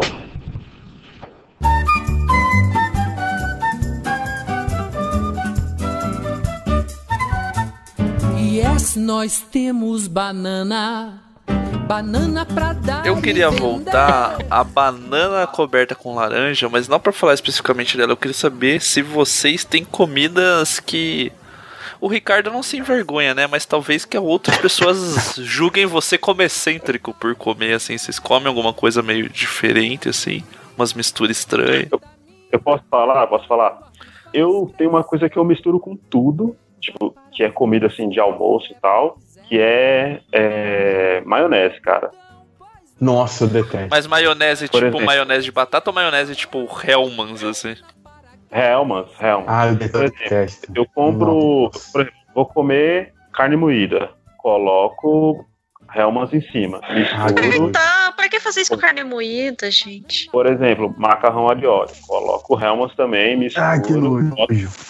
Tudo que é possível e tá faltando um molho, eu pego a Hellmann's, jogo em cima, misturo e como. Você já assistiu How I Met Your Mother? Algum de vocês aqui já assistiu? Eu assisti tudo, sou A viciado família nisso da mãe do Marshall. Lembra da família do, do Marshall? Que a mãe dele fazia aquela torre que tinha gummy bear e maionese, e Ruffles e maionese, e gummy bear de novo. É tipo isso, né? Que o Ricardo faz Ai, com a cara, vida dele. Eu detesto maionese. o- Eu tenho um nojo horroroso, cara. É uma frescura. Eu não sei que é frescura, mas eu tenho um nojo desgraçado de maionese, cara. Eu não como maionese também. É porque, Renato, você Também não. come muita comida de bar, cara, e maionese estraga, então não tem como Não, você gostar. não, cara, mas é justamente o contrário. A galera no bar bota muita. taca maionese em muita coisa, cara. Mas pra mim é repugnante, bicho. Ah, é repugnante. Eu juro pra você, cara. Ma- Se, se tem uma frescura na vida, essa frescura se chama maionese, cara. Eu, é A sua frescura é a a minha frescura é maionese. Agora, o meu hábito bizarro, assim, eu, eu, eu, eu, eu confesso que não o pratico e já existe, já tem, já tem alguns anos até. Mas também vem dessa época de, de vacas magras ali, de novo, anos 90, final dos 80, que é, naquela época, queijo também era algo muito caro. ao menos caro para mim, para minha família. E geralmente, quando tinha queijo em casa, era final de semana, geralmente domingo, né? Que também era o único dia da semana que tinha Coca-Cola. Então, ao longo da semana, a gente comia pão com açúcar. Olha que maravilha. A gente pegava o pão Margarina? francês. Com margarina Não, margarina. Eu, eu também não, eu não sou muito fã de manteiga. É, porque quando eu era pequeno, eu tinha. Du- Durante um período da minha infância, eu tive intolerância à lactose. Então, não peguei o hábito de, de comer manteiga. Mas comia o queijo mesmo assim e, e me lascava depois. Mas a gente pegava o pão, o pão francês, aí misturava o açúcar assim na, na- naquele miolo, no miolo, né? Aí ele ficava meio entranhado ali e comia, e comia esse sanduíche aí maravilhoso, altamente aprovado por toda a sociedade pediátrica mundial. Mas eu, eu tenho saudades, eu tenho saudades. Pão com açúcar. Eu perguntei da margarina porque o meu pai comia pão com margarina e ele jogava açúcar por cima. Eu achava esquisito. É coisa de pai, meu pai também comia a mesma coisa. Eu, quando virar Ah. pai, provavelmente vou começar a comer assim também. Não, porque a gente nem compra margarina em casa. Mas eu passo manteiga mesmo, daí, que é. Pão com Ah. açúcar. Pão com açúcar. Eu não sei, Janta. O que, que eu como de esquisito? Não sei qual é um árbitro estranho meu. Ah, não sei se eu devo falar. Mas eu, vou, eu, tô Agora eu quero saber. Você já falou que não gosta do feijão, então. eu tô tentando pensar aqui, mas fala aí, Luciano, só pra eu ir pensando aqui. Tá, no meu caso, eu não sei se é estranho, mas enfim, tem gente que se choca, mas é misturar doce com salgado. É, eu gosto de misturar, tipo, batata frita com milkshake, Ah, mas isso é Comer- muito bom. Isso é bom, isso é bom demais. biscoito salgado com biscoito. Detalhe que aqui é biscoito, tá? Biscoito salgado com biscoito doce, biscoito recheado é biscoito, bolacha é aquela que não tem recheio. Só esse parênteses aqui. Aí eu gosto É de aquela- misturar. Rapidinho, só uma do Luciana. A Pô, peraí, peraí, peraí, que não tem como gente- ser rapidinho esse assunto aí que você tá querendo entrar. Não, não, falando sério. É porque, é, é porque no Rio existe a bolacha. Só que a bolacha, sabe aquela, aquela, aquele, aquela marca Mirabel? Não tô falando do wafer, não. Aquela a marca Mirabel, ela tinha uma. O, o que- a bolacha, pra mim, é aquele disquinho, é, o furo no meio. E aqui no Rio vendia dessa marca Mirabel e era de coco o sabor. Mas a bolacha, pra mim, é essa, é esse biscoito em formato de disco com um furo no meio. Eu acho que não, Não, porque. isso aí é biscoito. Não, isso pra mim é rosquinha. É, rosquinha. Não, não A é rosquinha. Como que você é chama rosquinha. o suporte do copo de chopp? É bolacha. O disco de vinil é bolacha. É, o- é o tipo. A que Não, nunca falei. é, Não. Se você vier ao Rio de Janeiro e pedir uma bolacha, existe o grande risco de você ganhar a mão no pé da orelha. As pessoas não respondem. A Luciana, neste momento, não está respondendo verbalmente, mas está mandando imagens do Google Imagens. É pra. o que é bolacha pra mim. Ah, ah E- sim, sim. Sim, Tudo isso. isso Eu vou, é eu vou responder o que é bolacha pra, pra mim. Água e sal, Bolacha água e sal, mim. bolacha. Biscoito, um recheio, mais biscoito. Isso é bolacha. Pronto, aqui não é. Aqui é biscoito, igual no Rio de Janeiro. Isso. Era isso, era isso que eu tava tentando dizer. Água no início. sal, isso. Beleza. Isso, aí, tipo, eu gosto de misturar esse tipo de biscoito, entendeu? Com bolacha. Caralho, como que você faz isso? Você come a salgada e a doce juntas, isso? Ao mesmo tempo. Morde uma, é... daí morde outra. Tipo isso, assim? Isso. É. Meu Deus. Tipo isso. Ah, mas rapidinho, você faz tipo um sanduíche de biscoitos, é isso? Não, Não, chega é- a ser sanduíche, porque tipo, eu revezo, tipo, eu como Ela um cozinha salgado, mas como lá um dentro doce. da boca dela os vários tipos de. Ah. Isso, é exato, exatamente. ela faz o mise en place, só que ela faz o preparo dentro da boca dela. daí eles- Isso, é. Eu acho Pronto, que ó. o da Tami é ovo. Ela come ovo com quase tudo. e Ela gosta de bastante de ovo. Mas isso não é comida estranha. Não, eu pensei em duas coisas esquisitas que eu fazia. Ah. E eu não faço mais. Porque comer ovo, é de fato, eu não como, eu não gosto de ovo frito porque eu enjoei. Porque até uns seis anos de idade, na verdade, até minha bisavó morrer, até a avó Jesus, falecida, famosa também aqui do programa Avó Jesus, é, ela, ela deixava fazer tudo que eu queria, ela me, me mimava muito. Então, quando eu era criança, eu comia ovo frito, tipo, às vezes, sei lá, até quatro ovos fritos no mesmo café da tarde, sabe? E ela fazia. Enquanto eu não parasse de pedir ovo, ela não parava de fazer ovo para mim. E daí, meio que eu não consigo mais comer porque eu enjoei. Mas eu como ovo mexido e omelete alucinadamente. Mas o que eu lembrei de coisas estranhas que eu fazia é eu não faço mais que eu não como mais miojo, mas eu amava miojo de paixão. Mas faz uns três anos já, eu acho, talvez ou mais ainda que eu parei de comer. E eu comia, eu colocava, tipo, veio o, o quadradinho do miojo, né? Eu punha ele na água. Eu, o que, que ficava o quebradinho no pacote, eu comia ele cru. E eu achava aquilo delicioso. Ele tem um gostinho docinho. Nossa, era delicioso aquilo lá. Então eu comia o miojo cru e o caldo quinor. Quando você vai usar, eu só usava o caldo quinor, não usava da Mage. Aí eu usava o caldo quinor e eu pegava, ficava também o farelinho, o cantinho do caldo quinor e daí comia o salzinho assim, que ele era tão que salgadinho, tipo sal grosso. Aí o Jonathan, às vezes a gente come sal grosso também. Esse, essas coisas. Mas assim, o sal grosso é tipo, você tá temperando, aí você pega uma pedrinha e deixa ali ela diluindo na língua, assim, hum, que coisinha gostosa. É outra, outra co- coisa que dilata a pupila também. Vem, vem um chocão de, de sal ali. Não sei, E a eu acho. pressão arterial deve, E tipo... chupa toda a água do corpo de uma vez só, né? A boca chega a ficar branca. Fica. Mas a gente não faz isso com frequência, não. É só de vez em quando. E Não, pressão, Uma vez ao dia não é frequência. a, a pressão arterial de vocês, 15 por... por... É, minha pressão 19 por 15, né? A minha é 10 É, por não, um 8. dia normal. Não, mas é, mas é, a minha pressão é tipo 10 por 8, 11 por 8. É assim, vezes, tanto que as pessoas sempre acham que eu estou à beira de desmaiar. Eu fico, não, é assim todo dia. mas- Falar em ovo, colocar orégano no ovo frito é esquisito. Não. Ah, Depois Eu de tive banana com caldo de laranja, Eu achei que você ia falar que você Não, colocava que kiwi, orégano no sei ovo. lá. Eu tô, te- tô listando as coisas cítricas que você poderia colocar. Eu tive uma fase que eu botava orégano até no arroz. A gente pode entrar no em sobremesa? Calma, a gente vai chegar lá. Vai chegar lá. Tá bom. Eu, eu acho que. Eu não sei o que, que tem de coisa estranha. Você lembra alguma coisa? Eu acho, sei lá, eu como. Eu faço numa caneca. Coisas de caneca me apetecem bastante. Tipo, o que algumas pessoas agora chamam de pavê de copo, que na verdade é só pôr biscoito num- numa caneca com leite. Isso eu fazia desde criança. Teve uma época que eu comia. Eu colocava pão dentro do. pão com açúcar dentro do leite e comia também, que é uma comida bem de velho, na verdade. E É que a panetone com dentadura não tá bem sorvete. apertada, daí faz isso. Eu faço uma mas o leite de. gelado... Isso, gelado. Eu não tomo leite quente, não. Só no frio, muito frio, aí ele esquenta um pouco. Panetone com sorvete não tem nada esquisito nisso, cara. Não, Faz não, sentido. sorvete é bom. É que Se dá. bem que eu prefiro chocotone. Não, é, qualquer um dos Claro. dois eu não faço acepção. Janta come qualquer um.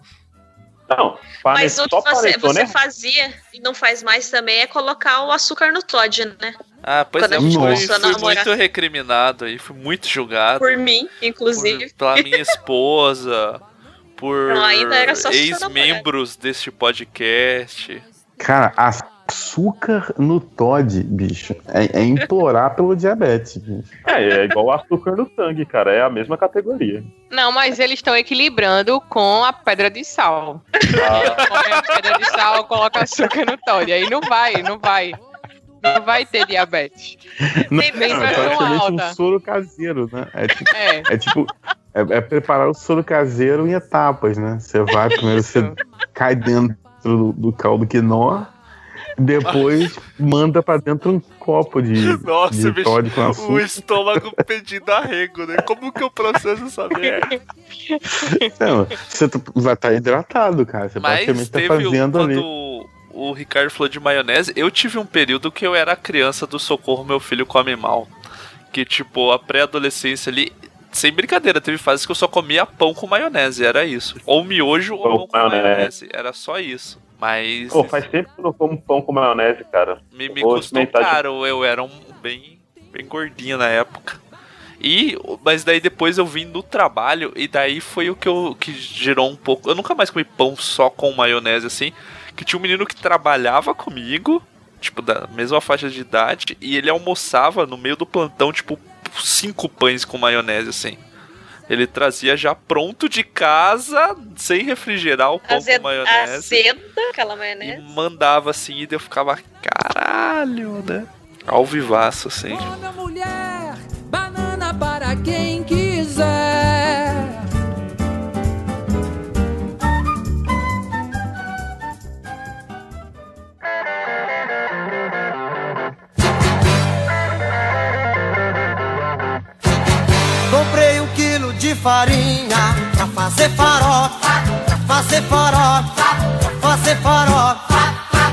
Vocês, assim, que vocês têm costume de almoçar fora, almoçar em casa. Quando vocês almoçam fora, vocês comem o quê? Quando almoçam em casa, o que, que vocês fazem ou não fazem? Alguém faz? E o que, que vocês têm de costume? Eu costumo almoçar fora todos os dias, né?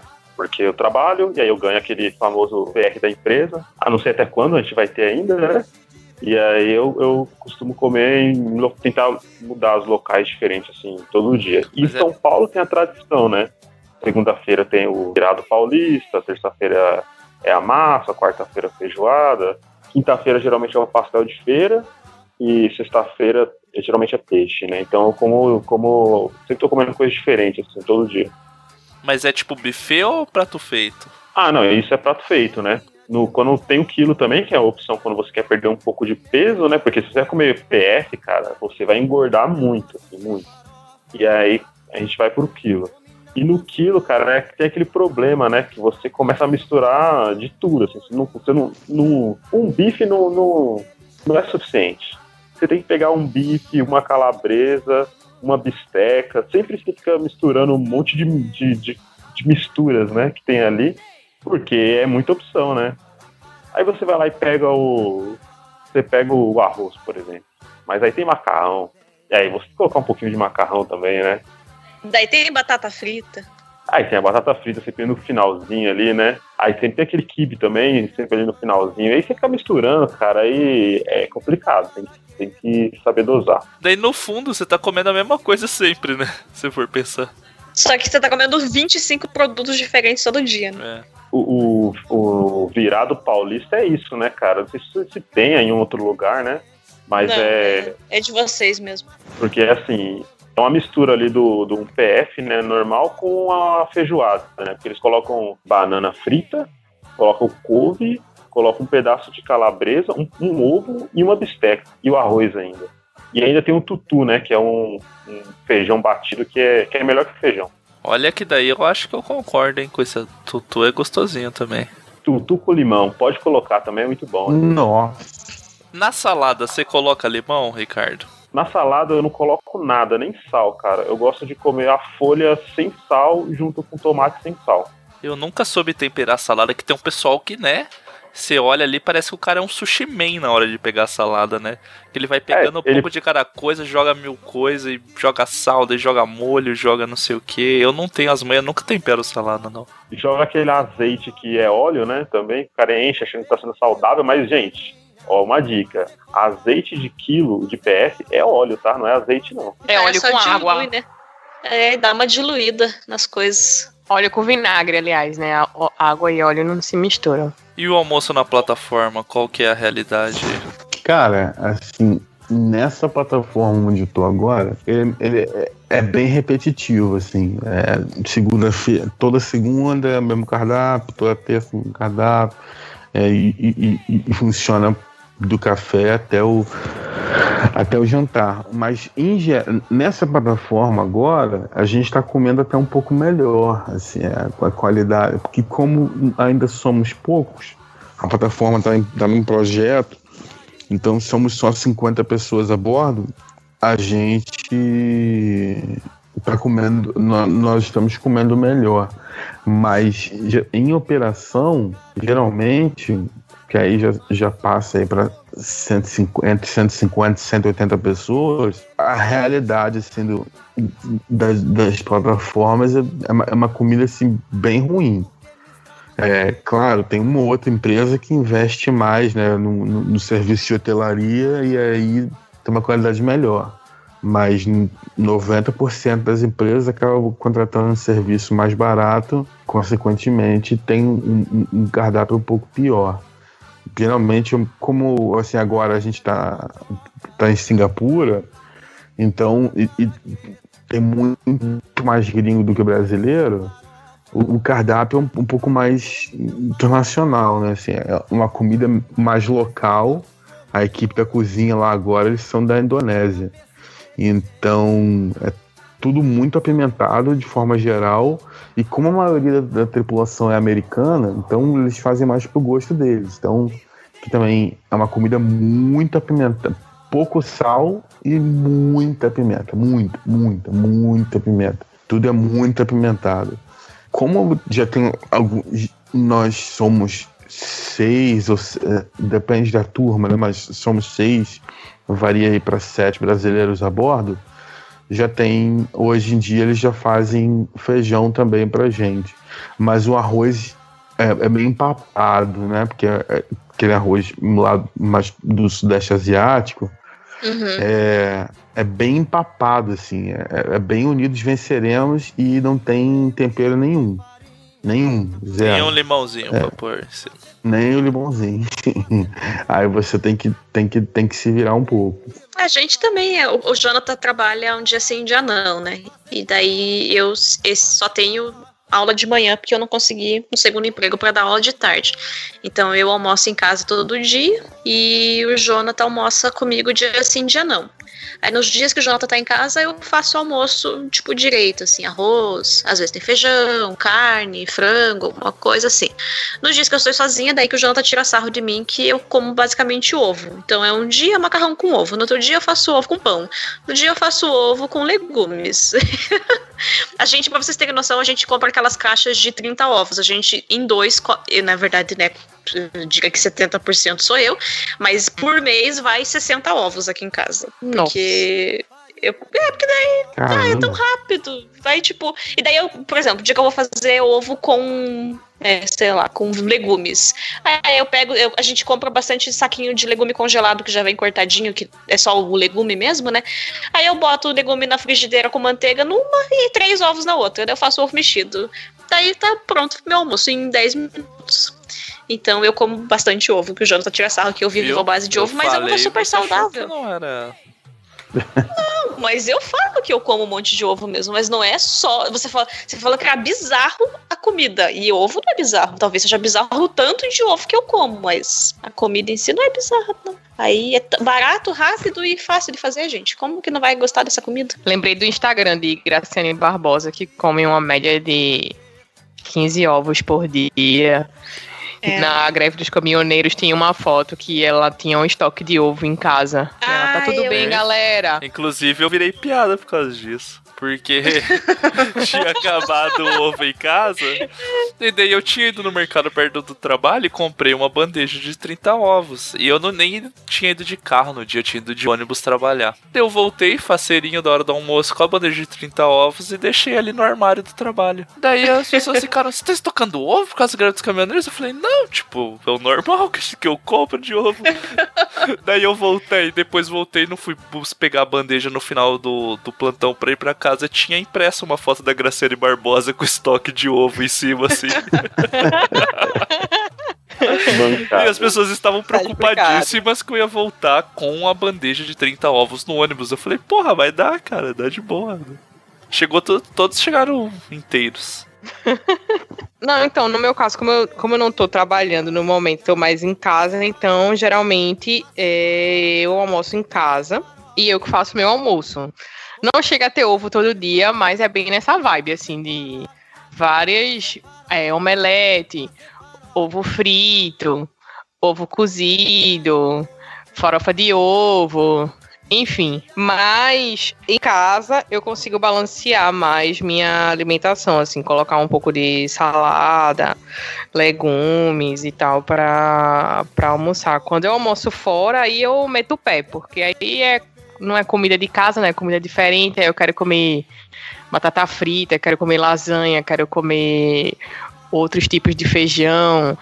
Então eu quero colocar essas coisas diferentes na comida quando eu tô almoçando fora. Então para mim isso é péssimo. Então quanto menos eu almoçar fora, para mim melhor. É basicamente isso. Não, não tem muita muita coisa assim de extraordinária, não. Às vezes eu tento arriscar algumas, algum, algumas receitas da internet, mas é só quando eu tô realmente muito afim, o que não, não é sempre que acontece, né? São em raros momentos. É Afim isso. eu tô, eu só não tenho a capacidade técnica mesmo. É, ele tentou fazer um bolo esses dias que eu não tava em casa, que ele viu a receita dele tentou fazer sozinho. Aí ficou, ai, deu errado, ai, não sirvo pra isso. Eu falei, eu olhei pra ele e eu fiquei indignada, porque ele desistiu na primeira vez que deu errado o bolo. Porra, mas o título do Aí- negócio era bolo fácil e eu não consegui fazer. Porra. Mas daí ele tava puto, ficou se fazendo de vítima, eu falei, meu Deus, eu não consigo cozinhar. Daí eu olhei pra ele e eu falei, se eu pegar. Eu não tenho carteira de motorista, né? Eu falei, se eu pegar o carro agora e sair com o carro, eu não vou conseguir e provavelmente eu vou bater o carro, porque eu não tenho técnica, eu não tenho prática. Aí ele ficou fazendo drama e, ai, eu não sirvo pra isso, ai, meu Deus. Eu Falei, mas é cozinhar, é, é treino, se não faz, não vai saber fazer mesmo. Não tem dom. Dom é depois que você já tem muito, daí você desenvolve o dom.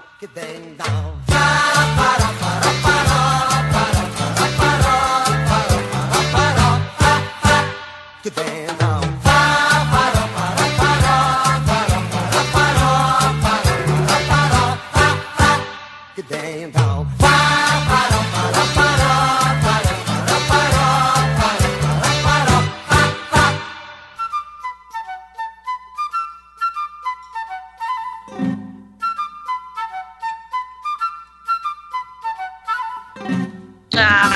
Antes tinha falado de se a gente. Alguém falou se a gente ainda tava no almoço pra poder falar da lasanha, mas eu acho que tinha que ter um tópico só para massas. Se, se é almoço, se é janta, se é café da tarde, eu acho que tinha que ser um tópico massas. Salgadas, né? Que daí depois a gente pode falar das massas doces, tipo bolo e coisas do tipo. E aí, gente? Concordo. Tem alguém que não gosta de Bom. massa? Eu não conheço ninguém que não gosta de massa. Não pergunta aí. Não, não dá abertura, não. Não, não, gosto dá nem opção. Não dá nem opção porque vai dar merda. E aí, Ricardo? Eu gosto de massa. Eu, eu- Mas. Não, não tem massa, não. Eu acho que é uma coisa que não combina com massa, que eu, que eu acho que talvez eu peguei trauma, talvez, é o creme, o creme de, de leite, cara. Acho que não tem nada a ver. Mas foi tipo molho branco, essas coisas assim? É, então, nesse molho branco aí é uma coisa que. Tudo bem que eu tenho trauma, porque uma vez eu fui inventar de fazer uma lasanha e eu não sei, eu nu- nunca tinha feito assim, nem sabia como é que era. Peguei uma receita lá, só que eu li errado, cara. Eu esqueci de, de cozinhar a, a carne. E aí eu preparei com a carne crua e coloquei direto no Aí, Ah, mas eu tinha feito pra, aí eu tinha feito pra minha esposa, né? Aí quando eu falei, ah, tá pronto, né? Vamos só, só vou tirar aqui pra gente comer. Aí ele olhou a carne meio esquisita, eu falei, você cozinhou essa carne? Eu falei, não. Aí ela teve todo o trabalho de tirar a carne crua, cozinhar e montar de novo. Nossa. E mesmo não ficou bom por conta do creme, o creme branco. Ah, mas daí talvez também cara. você pode Ó. ter feito errado o molho branco, né? Visto que você não tinha nem Ah. cozinhado a carne. Né? Né, Jaqueline? Você Não, chegou a, a cozinhar o molho. Então, é que geralmente eu como lasanha sem esse creme, né? Sem esse molho. E nunca fez falta, assim, ele. E com ele ficou um gosto esquisito, assim, dele. E aí eu acho que eu peguei trauma, eu não gosto de massa com, com esse tipo de molho. É a coisa que eu mais gosto de comer, assim. Coxinha tem um lugar no meu coração, junto com pastel e coisas do tipo, besteiras assim, fritas. Mas massa, meu Deus do céu, eu podia comer massa todo dia. Todos os tipos, nhoque, lasanha, lasanha bolonhesa, quatro queijos, mista, nhoque, só nhoque, nhoque de, com carne, nhoque sem carne, carne moída faz a vida, né? Porque tu- tudo que dá certo com massa dá certo com carne moída também. É o casamento perfeito do molho bolonhesa. Tanto que quando as pessoas né, ficam falando, ai, de ser vegetariano e não sei o quê, eu falo que primeiro de tudo é. Eu não ia abrir mão de coxinha e eu não ia abrir mão do molho à bolonhesa. Porque eu, eu sinto prazer comendo molho à bolonhesa, gente. É aquela coisa assim.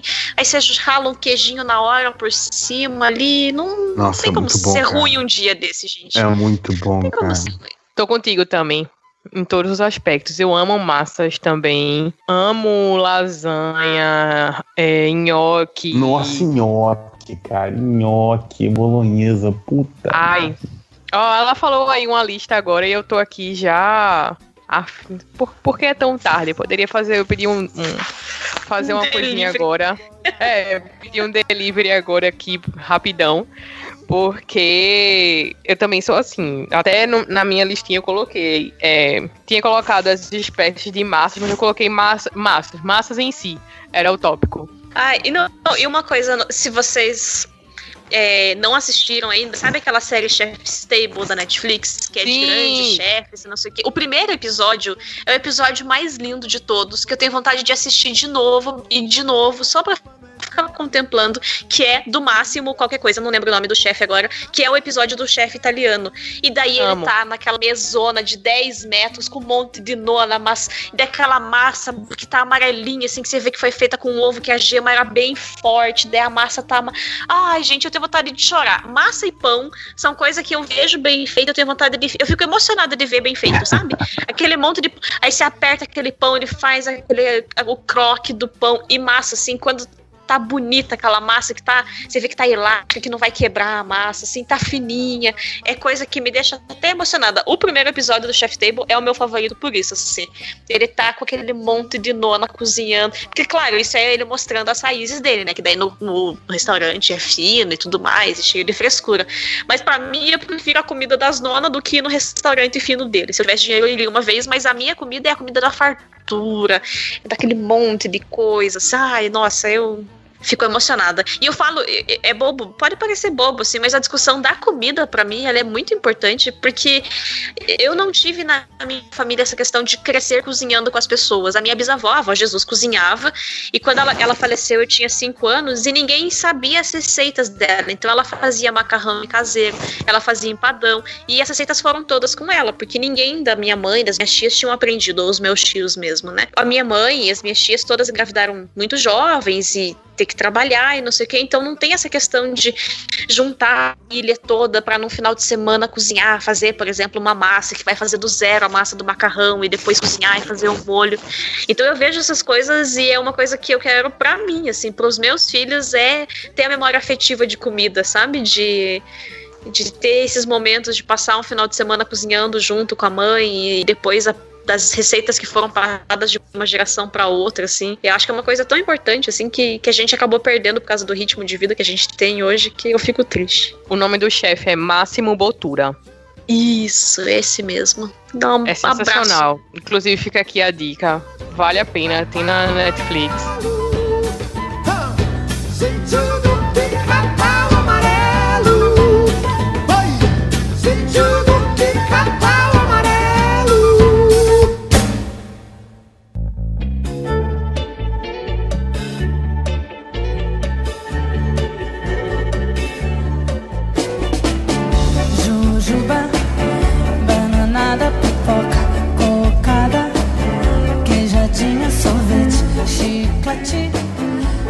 Mas vocês comem sobremesas também? Vocês gostam de doce ou não comem doce? Doce sempre. Depois do almoço, tem que ter um docinho.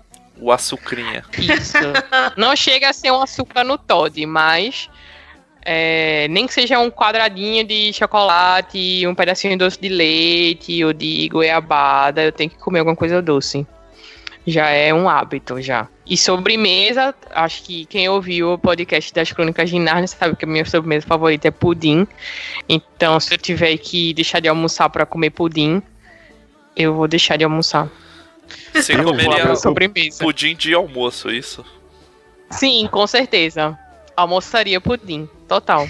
Eu preciso confessar uma coisa é, que até então não, não, não é um segredo, mas eu preciso confessar aqui pra minha maravilhosa esposa que vai ouvir esse, esse programa depois gravado, que ele tá dormindo agora, é, que no trabalho, todos os dias, todos os dias, eu tomo sorvete depois de almoçar e depois de jantar também.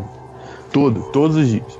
E não é, um, não é num- numa quantidade pequena. Ah, Renato, mas uma bolinha de sorvete, duas, talvez três, não é recriminado.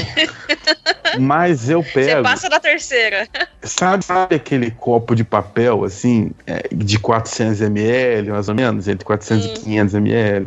Então, é. um daquele na hora do almoço e um daquele na hora depois de jantar. Acho maravilhoso. Então, a Suzana vai é. descobrir agora porque que você volta uns 3 quilos a mais toda vez que você vai pra Toda vez que eu volto de lá. Eu, eu digo que o cardápio é ruim, eu boto a culpa É, no cardápio, Mas visualmente você não convence daí. Não. Não, ele fala que a comida é ruim, mas volta engordando toda vez? Como assim? Não fecha a conta. Todo mundo volta emagrecendo e eu volto engordando toda vez que eu embarco e perco peso quando tô em casa. Agora, se eu pudesse escolher, assim, eu, eu não sou um grande aficionado em doce, não. Mas eu confesso que o pudim, cara, pudim de leite é uma coisa maravilhosa. Eu sou apaixonado. Se tiver ao meu alcance, assim, eu vou comer. Eu, eu não tenho opção. Eu vou comer o pudim. Acho que o Ricardo vai apontar um problema com o pudim aí, produção. Ih, Não, cara, eu também sou pirado em pudim. Só que o que acontece? Qual é o problema? Eu descobri um mercado aqui perto de casa que ele tem um pudim que é muito bom, cara. Eu não, eu não entendo como pode ser um tão bom. Só que eu não consigo comer outro pudim a não ser o dele. Todo local que eu vou, até na casa de amigos, assim, que a mãe faz, Destruiu o resto do pudim do mundo pra vocês. destruiu, cara. Destruiu completamente, sabe? E lá, de vez em quando, eu o pudim tá meio ruimzinho. Sabe quando vem aquele pudim com gosto de ovo? Parece que é mal batido. É E que aí o dá uma ovo tava mais tava velho, é por isso. Quanto mais velho o ovo, mais gosto forte e mais cheiro forte fica. E aí dá uma decepçãozinha, assim, quando você vai- eu vou lá, eu vou no mercado só pra comprar pudim. Quando eu chego em casa e o pudim tá ruimzinho, dá uma decepção. Daí você vai no. Mas, assim, Quanto que é o preço do pudim? 18 reais, em torno de 18, 19 reais. Daí você chega no outro dia, tá 19 reais. Você não volta mais, daí. do- Cara, no caso do pudim não, porque eu não compro todo dia. né? Daí dá pra Mas- dar- aceitar a inflação, né? Dá, aceito. Não, aceito sem problema. Eu até esqueço. Até esqueço que, que aumentou. Porque o pudim, ele faz você esquecer os problemas da vida, né? Esse costume do doce pós-refeição veio também depois de, de casado, eu acho. Que daí você né, come mais em casa. Como diz o cavalo, é aceitável socialmente, né? Você comer uma sucrinha do que dar um tiro de cocaína ali, né? Imagina o, pai de família ali num pires ali, em vez de comer um docinho. Ai, que. É tão errada essa, essa frase do cavalo que eu fico abismada toda vez que eu escuto de novo. Mas é, é bom. Eu tenho. um- E eu, gosto de doces em variadas formas. Tipo, pô, sorvete é bom demais, mas tipo, torta é bom, doce de leite, bolo de rolo, qualquer coisa. Tá... Ah, bolo de rolo é uma coisa que merecia. Gente, vocês já comeram, meninos que não são, Não, né? Tira... só rocambole, né? É, tem que deixar esse parênteses aqui registrado que rocambole não é bolo de rolo. Quem acha que comeu bolo de rolo comendo rocambole tá completamente É. errado. Aí a gente achou uma mulher que vende por 50 reais o quilo do bolo de rolo. Aí eu e o Jonathan, às vezes a gente compra um pedacinho com ela e daí faz durar uma semana aquele pedaço, né? Se deliciando com fatias de tamanho do que de um presunto. Já fui conquistada, porque inclusive foi o Felipe Lemos que trouxe pra gente uma vez um pedaço.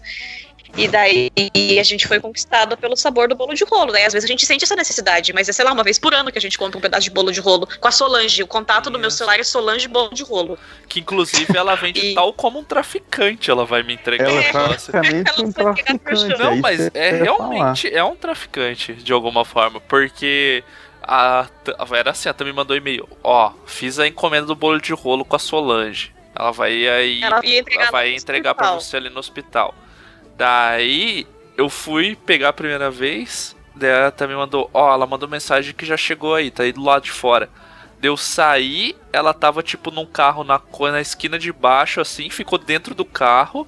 Eu fui, cheguei do lado do carro, bati na janela, ela só abaixou a janela, eu dei o dinheiro, ela entregou o bolo de rolo, fechou a janela e foi embora. Era tipo nesse nível. Tava embalada no papel pardo, né? É, daí embalado no papel pardo a parada. Parecia um tabletão de cocaína. Ó, é, Jonathan, você que falou do bolo, dos bolos, cara, no meu último desemba no, no meu último é, período de folga, sem ser esse agora no anterior, a Osana tinha ido a uma festa com o Joaquim. E ela, e ela trouxe o bolo pra casa, era aquele bolo com aquele recheio meio molhadinho, né? E ela trouxe pra casa pra poder guardar pra mim, Para o que, que ela fez? Ela congelou o bolo. Cara, recomendo fortemente. Porque aquele recheio, aquela parte do meio mais molhadinho, Cristaliza. quando. Não, cara, fica tipo um sorvete, bicho. Aí é o melhor dos dois mundos, porque é o bolo, você tem a massa do bolo e aquele recheio que fica meio tipo um sorvete, é o melhor, de, é o melhor dos mundos, cara. Porque aí você come aquele negócio ali, tenta, bicho. Uma coisa que eu Você sempre vi em uma- um filme que eu tenho inveja é o bolo de sorvete. Puta, como eu queria comer isso, nunca comi. Então, é, é, é, você, próxima vez que você for a uma festa, você for assim, moça, você tem um pote aí de sorvete? Você pode me dar um pedaço Eu passo, de um eu vou no aniversário de, obra? São Paulo e corto o bolo do aniversário com o pote de sorvete. Porque as pessoas fazem isso com caixa de papelão, mas fazem com pote de sorvete. Aí você. Ou então você vai numa festa de aniversário e você fala assim: Moça, você pode me dar um pedaço do tamanho de um tijolo daquele de alvenaria? E pode colocar ele num pote pra mim? Você pega esse pote e coloca esse tijolo de bolo no freezer. Deixa congelar bem, aí você tira um pedaço. Cara, é uma maravilha. Uma outra coisa que congelar que fica muito bom é o chocotone, cara. Experimenta fazer isso. Comprou chocotone, enfia no freezer, espera um dia ali, depois você tira, cara. Muito bom. Uma vez eu Mas comi aí você um- come congelado? Sim. Só que tem que ser um. O chocotone tem que ser aqueles bom, né? Que tem muito tem chocolate. recheio, é, assim. senão vira um tem pão recheio de congelado. verdade. É. Fica muito bom também. Eu já comi um chocotone uma vez recheado com sorvete. Puta que ideia é. Eu, eu queria falar um- de um sorvete, cara, que é muito bom. Que vou, vou, leva- vou saudar nosso amigo Cortez, lateral, lateral do Grêmio ou lateral do Grêmio? Lateral do Grêmio, lateral esquerdo. Eu já até sei onde você vai chegar. Deve, deve ter na festa de casamento dele isso. Que, que tem um, um hábito peculiar de gostar muito do Habibs. Que eu sou Não um foi que ele que casou no Habibs? Habib's. E no Habib's, cara, tem um sorvete de morango artesanal que é a melhor coisa do mundo, cara. É mesmo? É caro pra caramba. Meu, você não- não comeu ainda o sorvete do Habib's? Não, nunca comi sobremesa do Habib's, na verdade. Então experimente, cara. Peça lá um sorvete de morango artesanal. Custa, eu comprei hoje um, custa em torno de 18 reais o litro. É, é um pouquinho caro. mas- Tá ali, tá o preço do, do que bom aí da vida, que é um Ah, e meio mas geralmente. Isso aqui é um litro, né? Então, mas o que bom é um e meio geralmente, tá agora. Cara, você come aquele um litro de sorvete, cara, em uma hora, assim, tranquilamente, assim, em um filme, sabe? Eu- eu- às vezes eu, eu já comprei ele, eu nem, nem, nem tive o trabalho de pegar uma taça, eu já fui direto nele. Agora eu tenho uma pergunta interessante a nível de digestão, mas ah, você anteriormente ao pote, você comeu tipo esfirras do Habib's? Ah, então, eu, eu dei uma parada de esfirra de Habib's, cara. Não- tem, tem uma esfirra do Habib's que eu como ainda, que é de queijo, porque eu acho que nenhum outro lugar no mundo eles fazem da mesma forma. Mas o restante, cara, eu não, não, não tô comendo mais, não. Eu como só de queijo, ou ontem, que eu. Ah, foi ontem que eu pedi esse sorvete, né? Eu pedi pelo, pelo, pelo aplicativo, e aí eu comprei o sorvete e duas esfirras de chocolate, que a esfirra de chocolate também do Habib's é uma coisa maravilhosa. E veio caro pra caramba também, né? Foi engraçado que até o motoboy, né? O moto... che- Chegou lá, o motoboy cobrou, né? Aí ele, nossa, 40 reais, dois, duas esfirras mais o sorvete, sabe? Deu 40 reais, cara. É, tem uma taxa de entrega lá que é absurda. E aí, mas vale a pena, cara. O sorvete e aí o ch- o chocolate vale a pena. Eu imaginei o combo tipo esfirra de carne e um litro de sorvete e puta, o teu estômago ia. ia desistir de você, Falecer. né? O Habib's, ele, a vantagem dele é porque ele é o único estabelecimento que fica funcionando em Diadema 24 horas. Então, quando você chega, geralmente o pessoal gosta de ir para São Paulo, né, para ir nas baladas ou para um show. Aí você chega em Diadema, o que, que tem aberto? Habib's, né? Então aí você vai lá e aproveita e come lá. Mas eh, ultimamente eu tô indo só para comprar o sorvete mesmo, que, que por mim eles tirariam uma sorveteria, sabe? Esquece negócio de árabe. Vira uma sorveteria, cara, é muito bom. É muito bom o sorvete dele. Gerou curiosidade aqui. Fiquei com vontade agora. Eu não sabia disso não, cara. Vou, vou, vou, vou dar uma procurada quando for o Habib de novo. Também Mas não. eu sou uma pessoa mais do salgado, mas, mas tenho os doces que eu gosto. Mas uma coisa que eles estavam falando de bolo, eu tava aqui contemplando no meu coração, no meu estômago, é bolo de dois amores de aniversário. Que é o de brigadeiro branco e brigadeiro preto normal, né? Ai, gente, daí no dia seguinte você põe, você pega, né? Você vem com o Tupperware pra casa com um bolinho, aí você come no café da manhã do dia seguinte. É uma coisa. É que você, você ganhou na vida mesmo, né? Ter esse café da manhã é. Melhor do que a pizza fria é o bolo de aniversário no dia seguinte. Que coisa deliciosa. Mas bolo no café da manhã é muito pesado, né? Uma criatura toma coca de 2 litros no café da manhã, o que, que é um pedacinho de bolo, né? Não é o bolo inteiro, é uma fatiazinha, né? É aquele domingo, daí já, né? Porque a festa foi no sábado, no domingo você come ali uma fatia no, café da manhã. Ai, que delícia. Um, um bolo que pra mim é, é o mesmo esquema do pudim, né? Comi aquele bolo e eu não consigo comer resto- os outros bolos. É o bolo de leitinho, cara. É maravilhoso. Eu não sei quem inventou essa história, cara. O cara que teve a ideia de, de colocar o leitinho no bolo, mas ele tá de parabéns. Na verdade, leitinho tá na moda, né? Tudo agora é com leitinho. Sorvete de leitinho, bolo com leitinho, brigadeiro de leitinho. Tá. tá em alta, né? É a nova Nutella. É a nova Nutella, exatamente. Já era caro e agora tá 10 E- vezes mais caro. E geralmente eu não gosto dessas modas de comida assim. Tipo, os caras inventam esses, esses food truck aí, eu não. não eu não- nem, nem, É que nem a galera dá uma desgastada, né? Tipo, ela faz um monte de tudo, né? Tudo vira com Nutella, tudo vira com leitinho. Daí desgasta a parada, né? Eu, particularmente, não gosto de Nutella. É, mas é a questão do, do, do, do bacon lá, que os caras colocam bacon em tudo e enjoa pra mim também. Tá, tá com uma pira no salgado e é barbecue, né? Que a galera põe em tudo agora também a parada. Eu não gosto de barbecue, cara, acho sem graça. Ai, batata frita com barbecue é muito bom. Adoro. Isso é estranho. Você devia ter falado no, no naquele tempo dos coisas estranhas. Ah, eu, Batata- eu gosto. Ah, e você, você tinha dito de batata frita, né? No, no milkshake. Imagine batata frita no milkshake, aí a outra pontinha você coloca barbecue. Molho essa? barbecue, é, não testei ainda. É uma boa ideia. Salgado e o doce no mesmo tempo, sabe? Vou anotar pra testar aqui. Tem uma sobremesa que tá faltando aí que a gente não comentou, que é uma questão de honra, né? Comentar. Que é o churros, né? Merece Ah, um lugar churros. especial no coração das Merece. pessoas. Ah, Churros gente. de doce É que, frito. primeiro, né? É isso que eu ia falar. A fritura, ela já tá num degrau acima do resto da comida, né? Mas o churros é realmente uma delícia. E eu já Hum. sei que o Felipe Morim vai vir falar mal, porque a gente gosta de pastel e de churros, e ele, segundo ele, é só gosto de gordura. Não sei onde ele tá comendo, né? Porque Tá comendo de pastéis errados, é. E os churros errados. Pessoa Porque que é uma come, que, que, que presta continência pra kebab e quer vir falar de churros e pastel, você tá maluco. O churro tá chegando a um preço surreal também, né, cara? Mas eu não tô ligando também, não. É daquilo que eu, nem, que eu não quero lembrar quanto eu pagava quando era criança.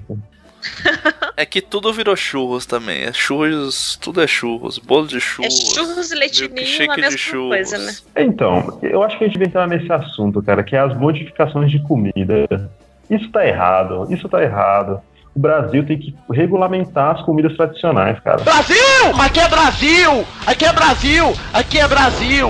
Aqui é Brasil! É mais, o mais Brasil- estado da O comida. Brasil só zoa a comida, meu filho. Tem sushi de goiabada com queijo branco. Você acha o quê? O brasileiro, ele pega a receita e dá risada. Ele fala, eu faço o que eu quiser com esse formato aqui, com esse... É isso que é. eu... Eu acho estranho algumas coisas, mas tipo churros. Ah, bolo de churros. O que é bolo de churros? É um bolo que tem açúcar, doce de leite e, Canela. e canela. Tá bom, é um gosto parecido com o de churros. Não, não tenho muito problema com tanta Eu coisa. Tem algumas coisas... A vossa senhoria, Ricardo, que acabou de confessar que pede esfirra de chocolate aí, tá reclamando do. do- Você acha que libanês faz esfirra de chocolate? Não faz, né? Ah, não, mas, mas faz total sentido uma esfirra de chocolate. O que não faz sentido Pra é gente fazer- que é do Brasil. O italiano vai ver a pizza de chocolate e vai dar na sua cara. Um, Ah, mas- libanês vem aqui ver a, a esfirra, entendeu? A gente faz isso com a comida dos outros. Por que, que não vai fazer com a nossa própria comida? Não, mas o Estado árabe regulamentar a esfirra deles, ok. Eles estão lá Ah, mas no a pizza. Brasil. Mas. Não, mas nada a ver, cara.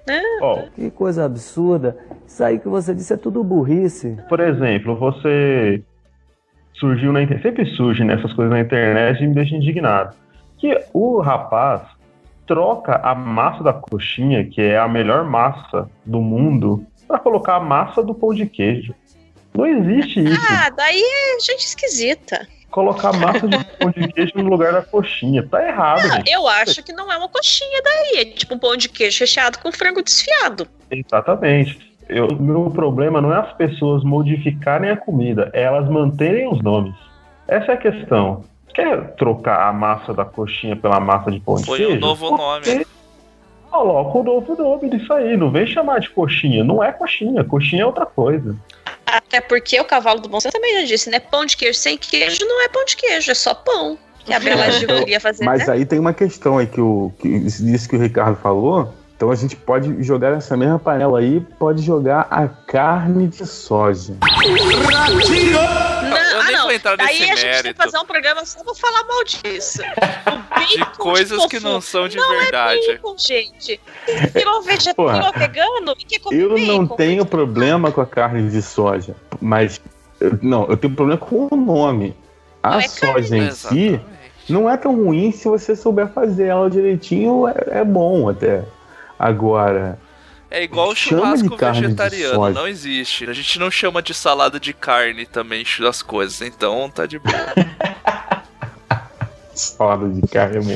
Mas, e, e juro por você, eu respeito pra caramba as opções das pessoas. Eu só esse problema com O nomes. meu problema é o nome. É o nome. A gente não respeita. Eu não respeito, não, cara. Eu não respeito. não, não, não, meu, não, não é, não é feijoada vegana, cara. É outra coisa. Dá outro nome, cara. Não tem problema. Então, mas o que me incomoda é isso, que tipo, ah, eu não, não como mais carne porque eu estou ali, sei lá, seja por pena dos animais, seja porque tá querendo salvar o planeta contra o agronegócio, mas daí. eu que- ah, eu quero o hambúrguer, eu vou copiar, o, tipo, tenta chegar no mais próximo possível do gosto da carne, tipo. Oi, sabe? Eu, eu fico confusa, confesso. Tipo, bacon, é- é- Tipo coxinha de jaca. Vocês já comeram coxinha Ah, de jamais vou fazer isso comigo mesmo, né? Com a coxinha. O Ricardo talvez goste. Não, não, não é possível. Não, Se e eu um acho que é limãozinho. pior. É, Porque assim, eu acho que o vegano, o problema dele é, é se manter não, não comendo carne, né? Ou vegetariano, não, não se manter não comendo carne. Só que se você faz algo chamado hambúrguer de soja, você induz o cara ali a, a comer, a voltar a comer carne. É uma coisa você pegar o cara que era craqueiro e inventar um crack de. de, a- é, De açúcar. sabe- é, tipo, você sabe esses cigarros é, artificial que o pessoal tenta usar pra parar? É a mesma coisa, cara. Você, você inventar um negócio desse pra um fumante? Não, cara, você tem que inventar uma coisa que não tem nada a ver pra ele esquecer completamente.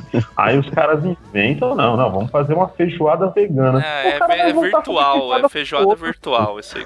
É que nem. Desculpa, de- desculpa trazer pra esse ponto extremo, mas é o mesmo erro da cerveja sem álcool, cara. Exato. Você não quer tomar cerveja. Ah, mas eu não vou beber por causa do álcool. Então não bebe a cerveja, amigo. Bebe, toma um Guaraná Antártica, Toma um guaranazinho, toma, sei lá, uma, coca, uma coquinha, um suquinho de laranja. Não tem problema, ok. Não, não, não tem problema nenhum. Agora, fazer aquela porcaria horrorosa, doce, e ah, porque a cerveja sem. Ah, não, cara. Não. E o, e o refrigerante light, cara? Ah, isso é outro erro. aí- Não, não. Isso é Não, outro isso erro. aí, Isso aí cara, é isso só, aí é. só escrita só, não, não nem é. Só pra ficar mais caro. É só pra E é confundir horrível, meu pai no cara. mercado, que meu pai, cara, toda vez ele compra o negócio dele, puta, eu vi a embalagem era igual, achei que era o negócio. Sem brincadeira. Cara, Guaraná Antártica Zero é um purgante horroroso, cara. Não tomo mais ser frio, mas os refrigerantes light diet são Eu, eu julgo, mesmo. ó. Um abraço pra você que faz isso, mas a galera que vai e mete aquele Ah, hambúrguer triplo e daí pede uma Coca Zero, cara. Porra, Eu também julgo, eu julgo. Ah, eu tô julgando, eu julgo. Até porque julgar as pessoas é coisa maravilhosa. Eu sabe, julgo. sabe qual que é a minha reação? Eu abro um leve sorriso nos lábios e eu dou uma curvadinha na cabeça, assim, de tipo, Amigo. Não, é tipo aquela cara assim de eu sei o que você tá fazendo, seu merda. Exatamente. Ai, horroroso. Se eu tomo um, um refrigerante light, cara, eu tomo dois copos do refrigerante normal pra, pra, pra compensar. Tirar cara, o porque- gosto. É, pra tirar o gosto, aquilo é horrível, cara. E aí você fica. Você. Você, fala, você, fala, você memória, isso é refrigerante. Olha, olha que merda aí. Você entra na cozinha e tá o Ricardo bochechando Coca-Cola, assim, né? Ele chega em casa. Cara, eu acho que eu prefiro tomar um litro de dipirona do que tomar esse refrigerante light.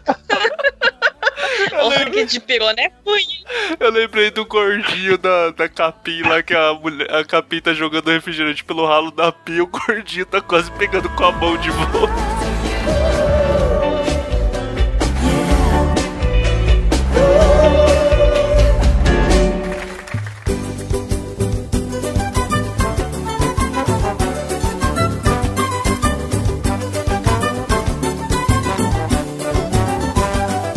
Você sabe o que é caviar?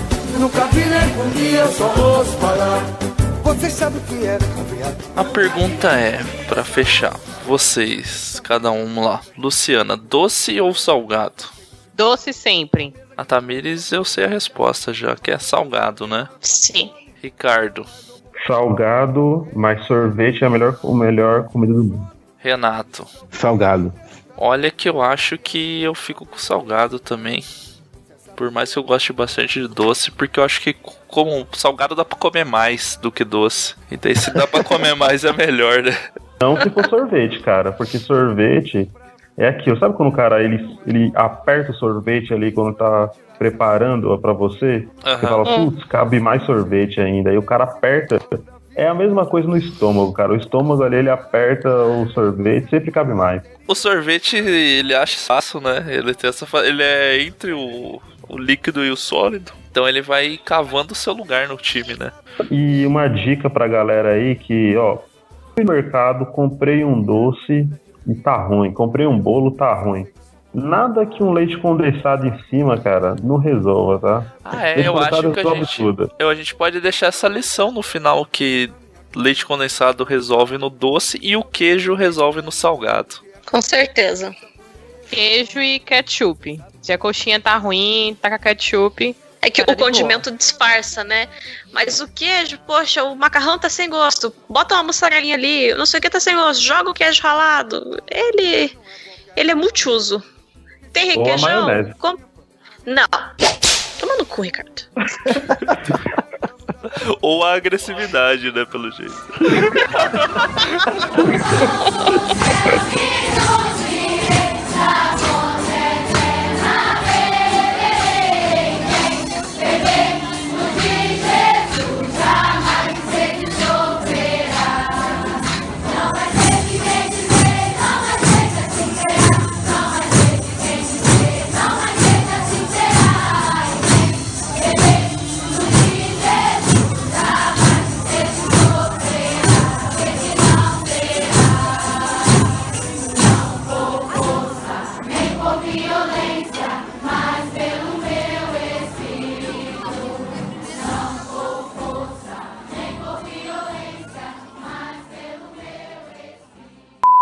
Mas obrigado Agora mesmo. faltou duas coisas no podcast que eu vou falar antes da gente dormir, Ah. que vocês ficam aí refletindo se a primeira era se pode ketchup na pizza e a segunda é se sopa é janta. Sim, ah, sim. com certeza é janta. Sempre janta. Sim, sim. E Mas ketchup o- na pizza. Eu também acho que pode. A pessoa faz É, o que quiser na pizza acho. dela. O pessoal diz que em São Paulo o pessoal é meio contra, mas eu não vejo isso, com, com essa, isso em São Paulo, não. O pessoal coloca aqui também. É, pode. É, É, lei mas, de mas, Gil. mas Ricardo é uma exceção, né? Ricardo, Ricardo hoje, pra mim, virou uma exceção à regra. É. A total pergunta aqui, seria: então. pode limão na pizza, né?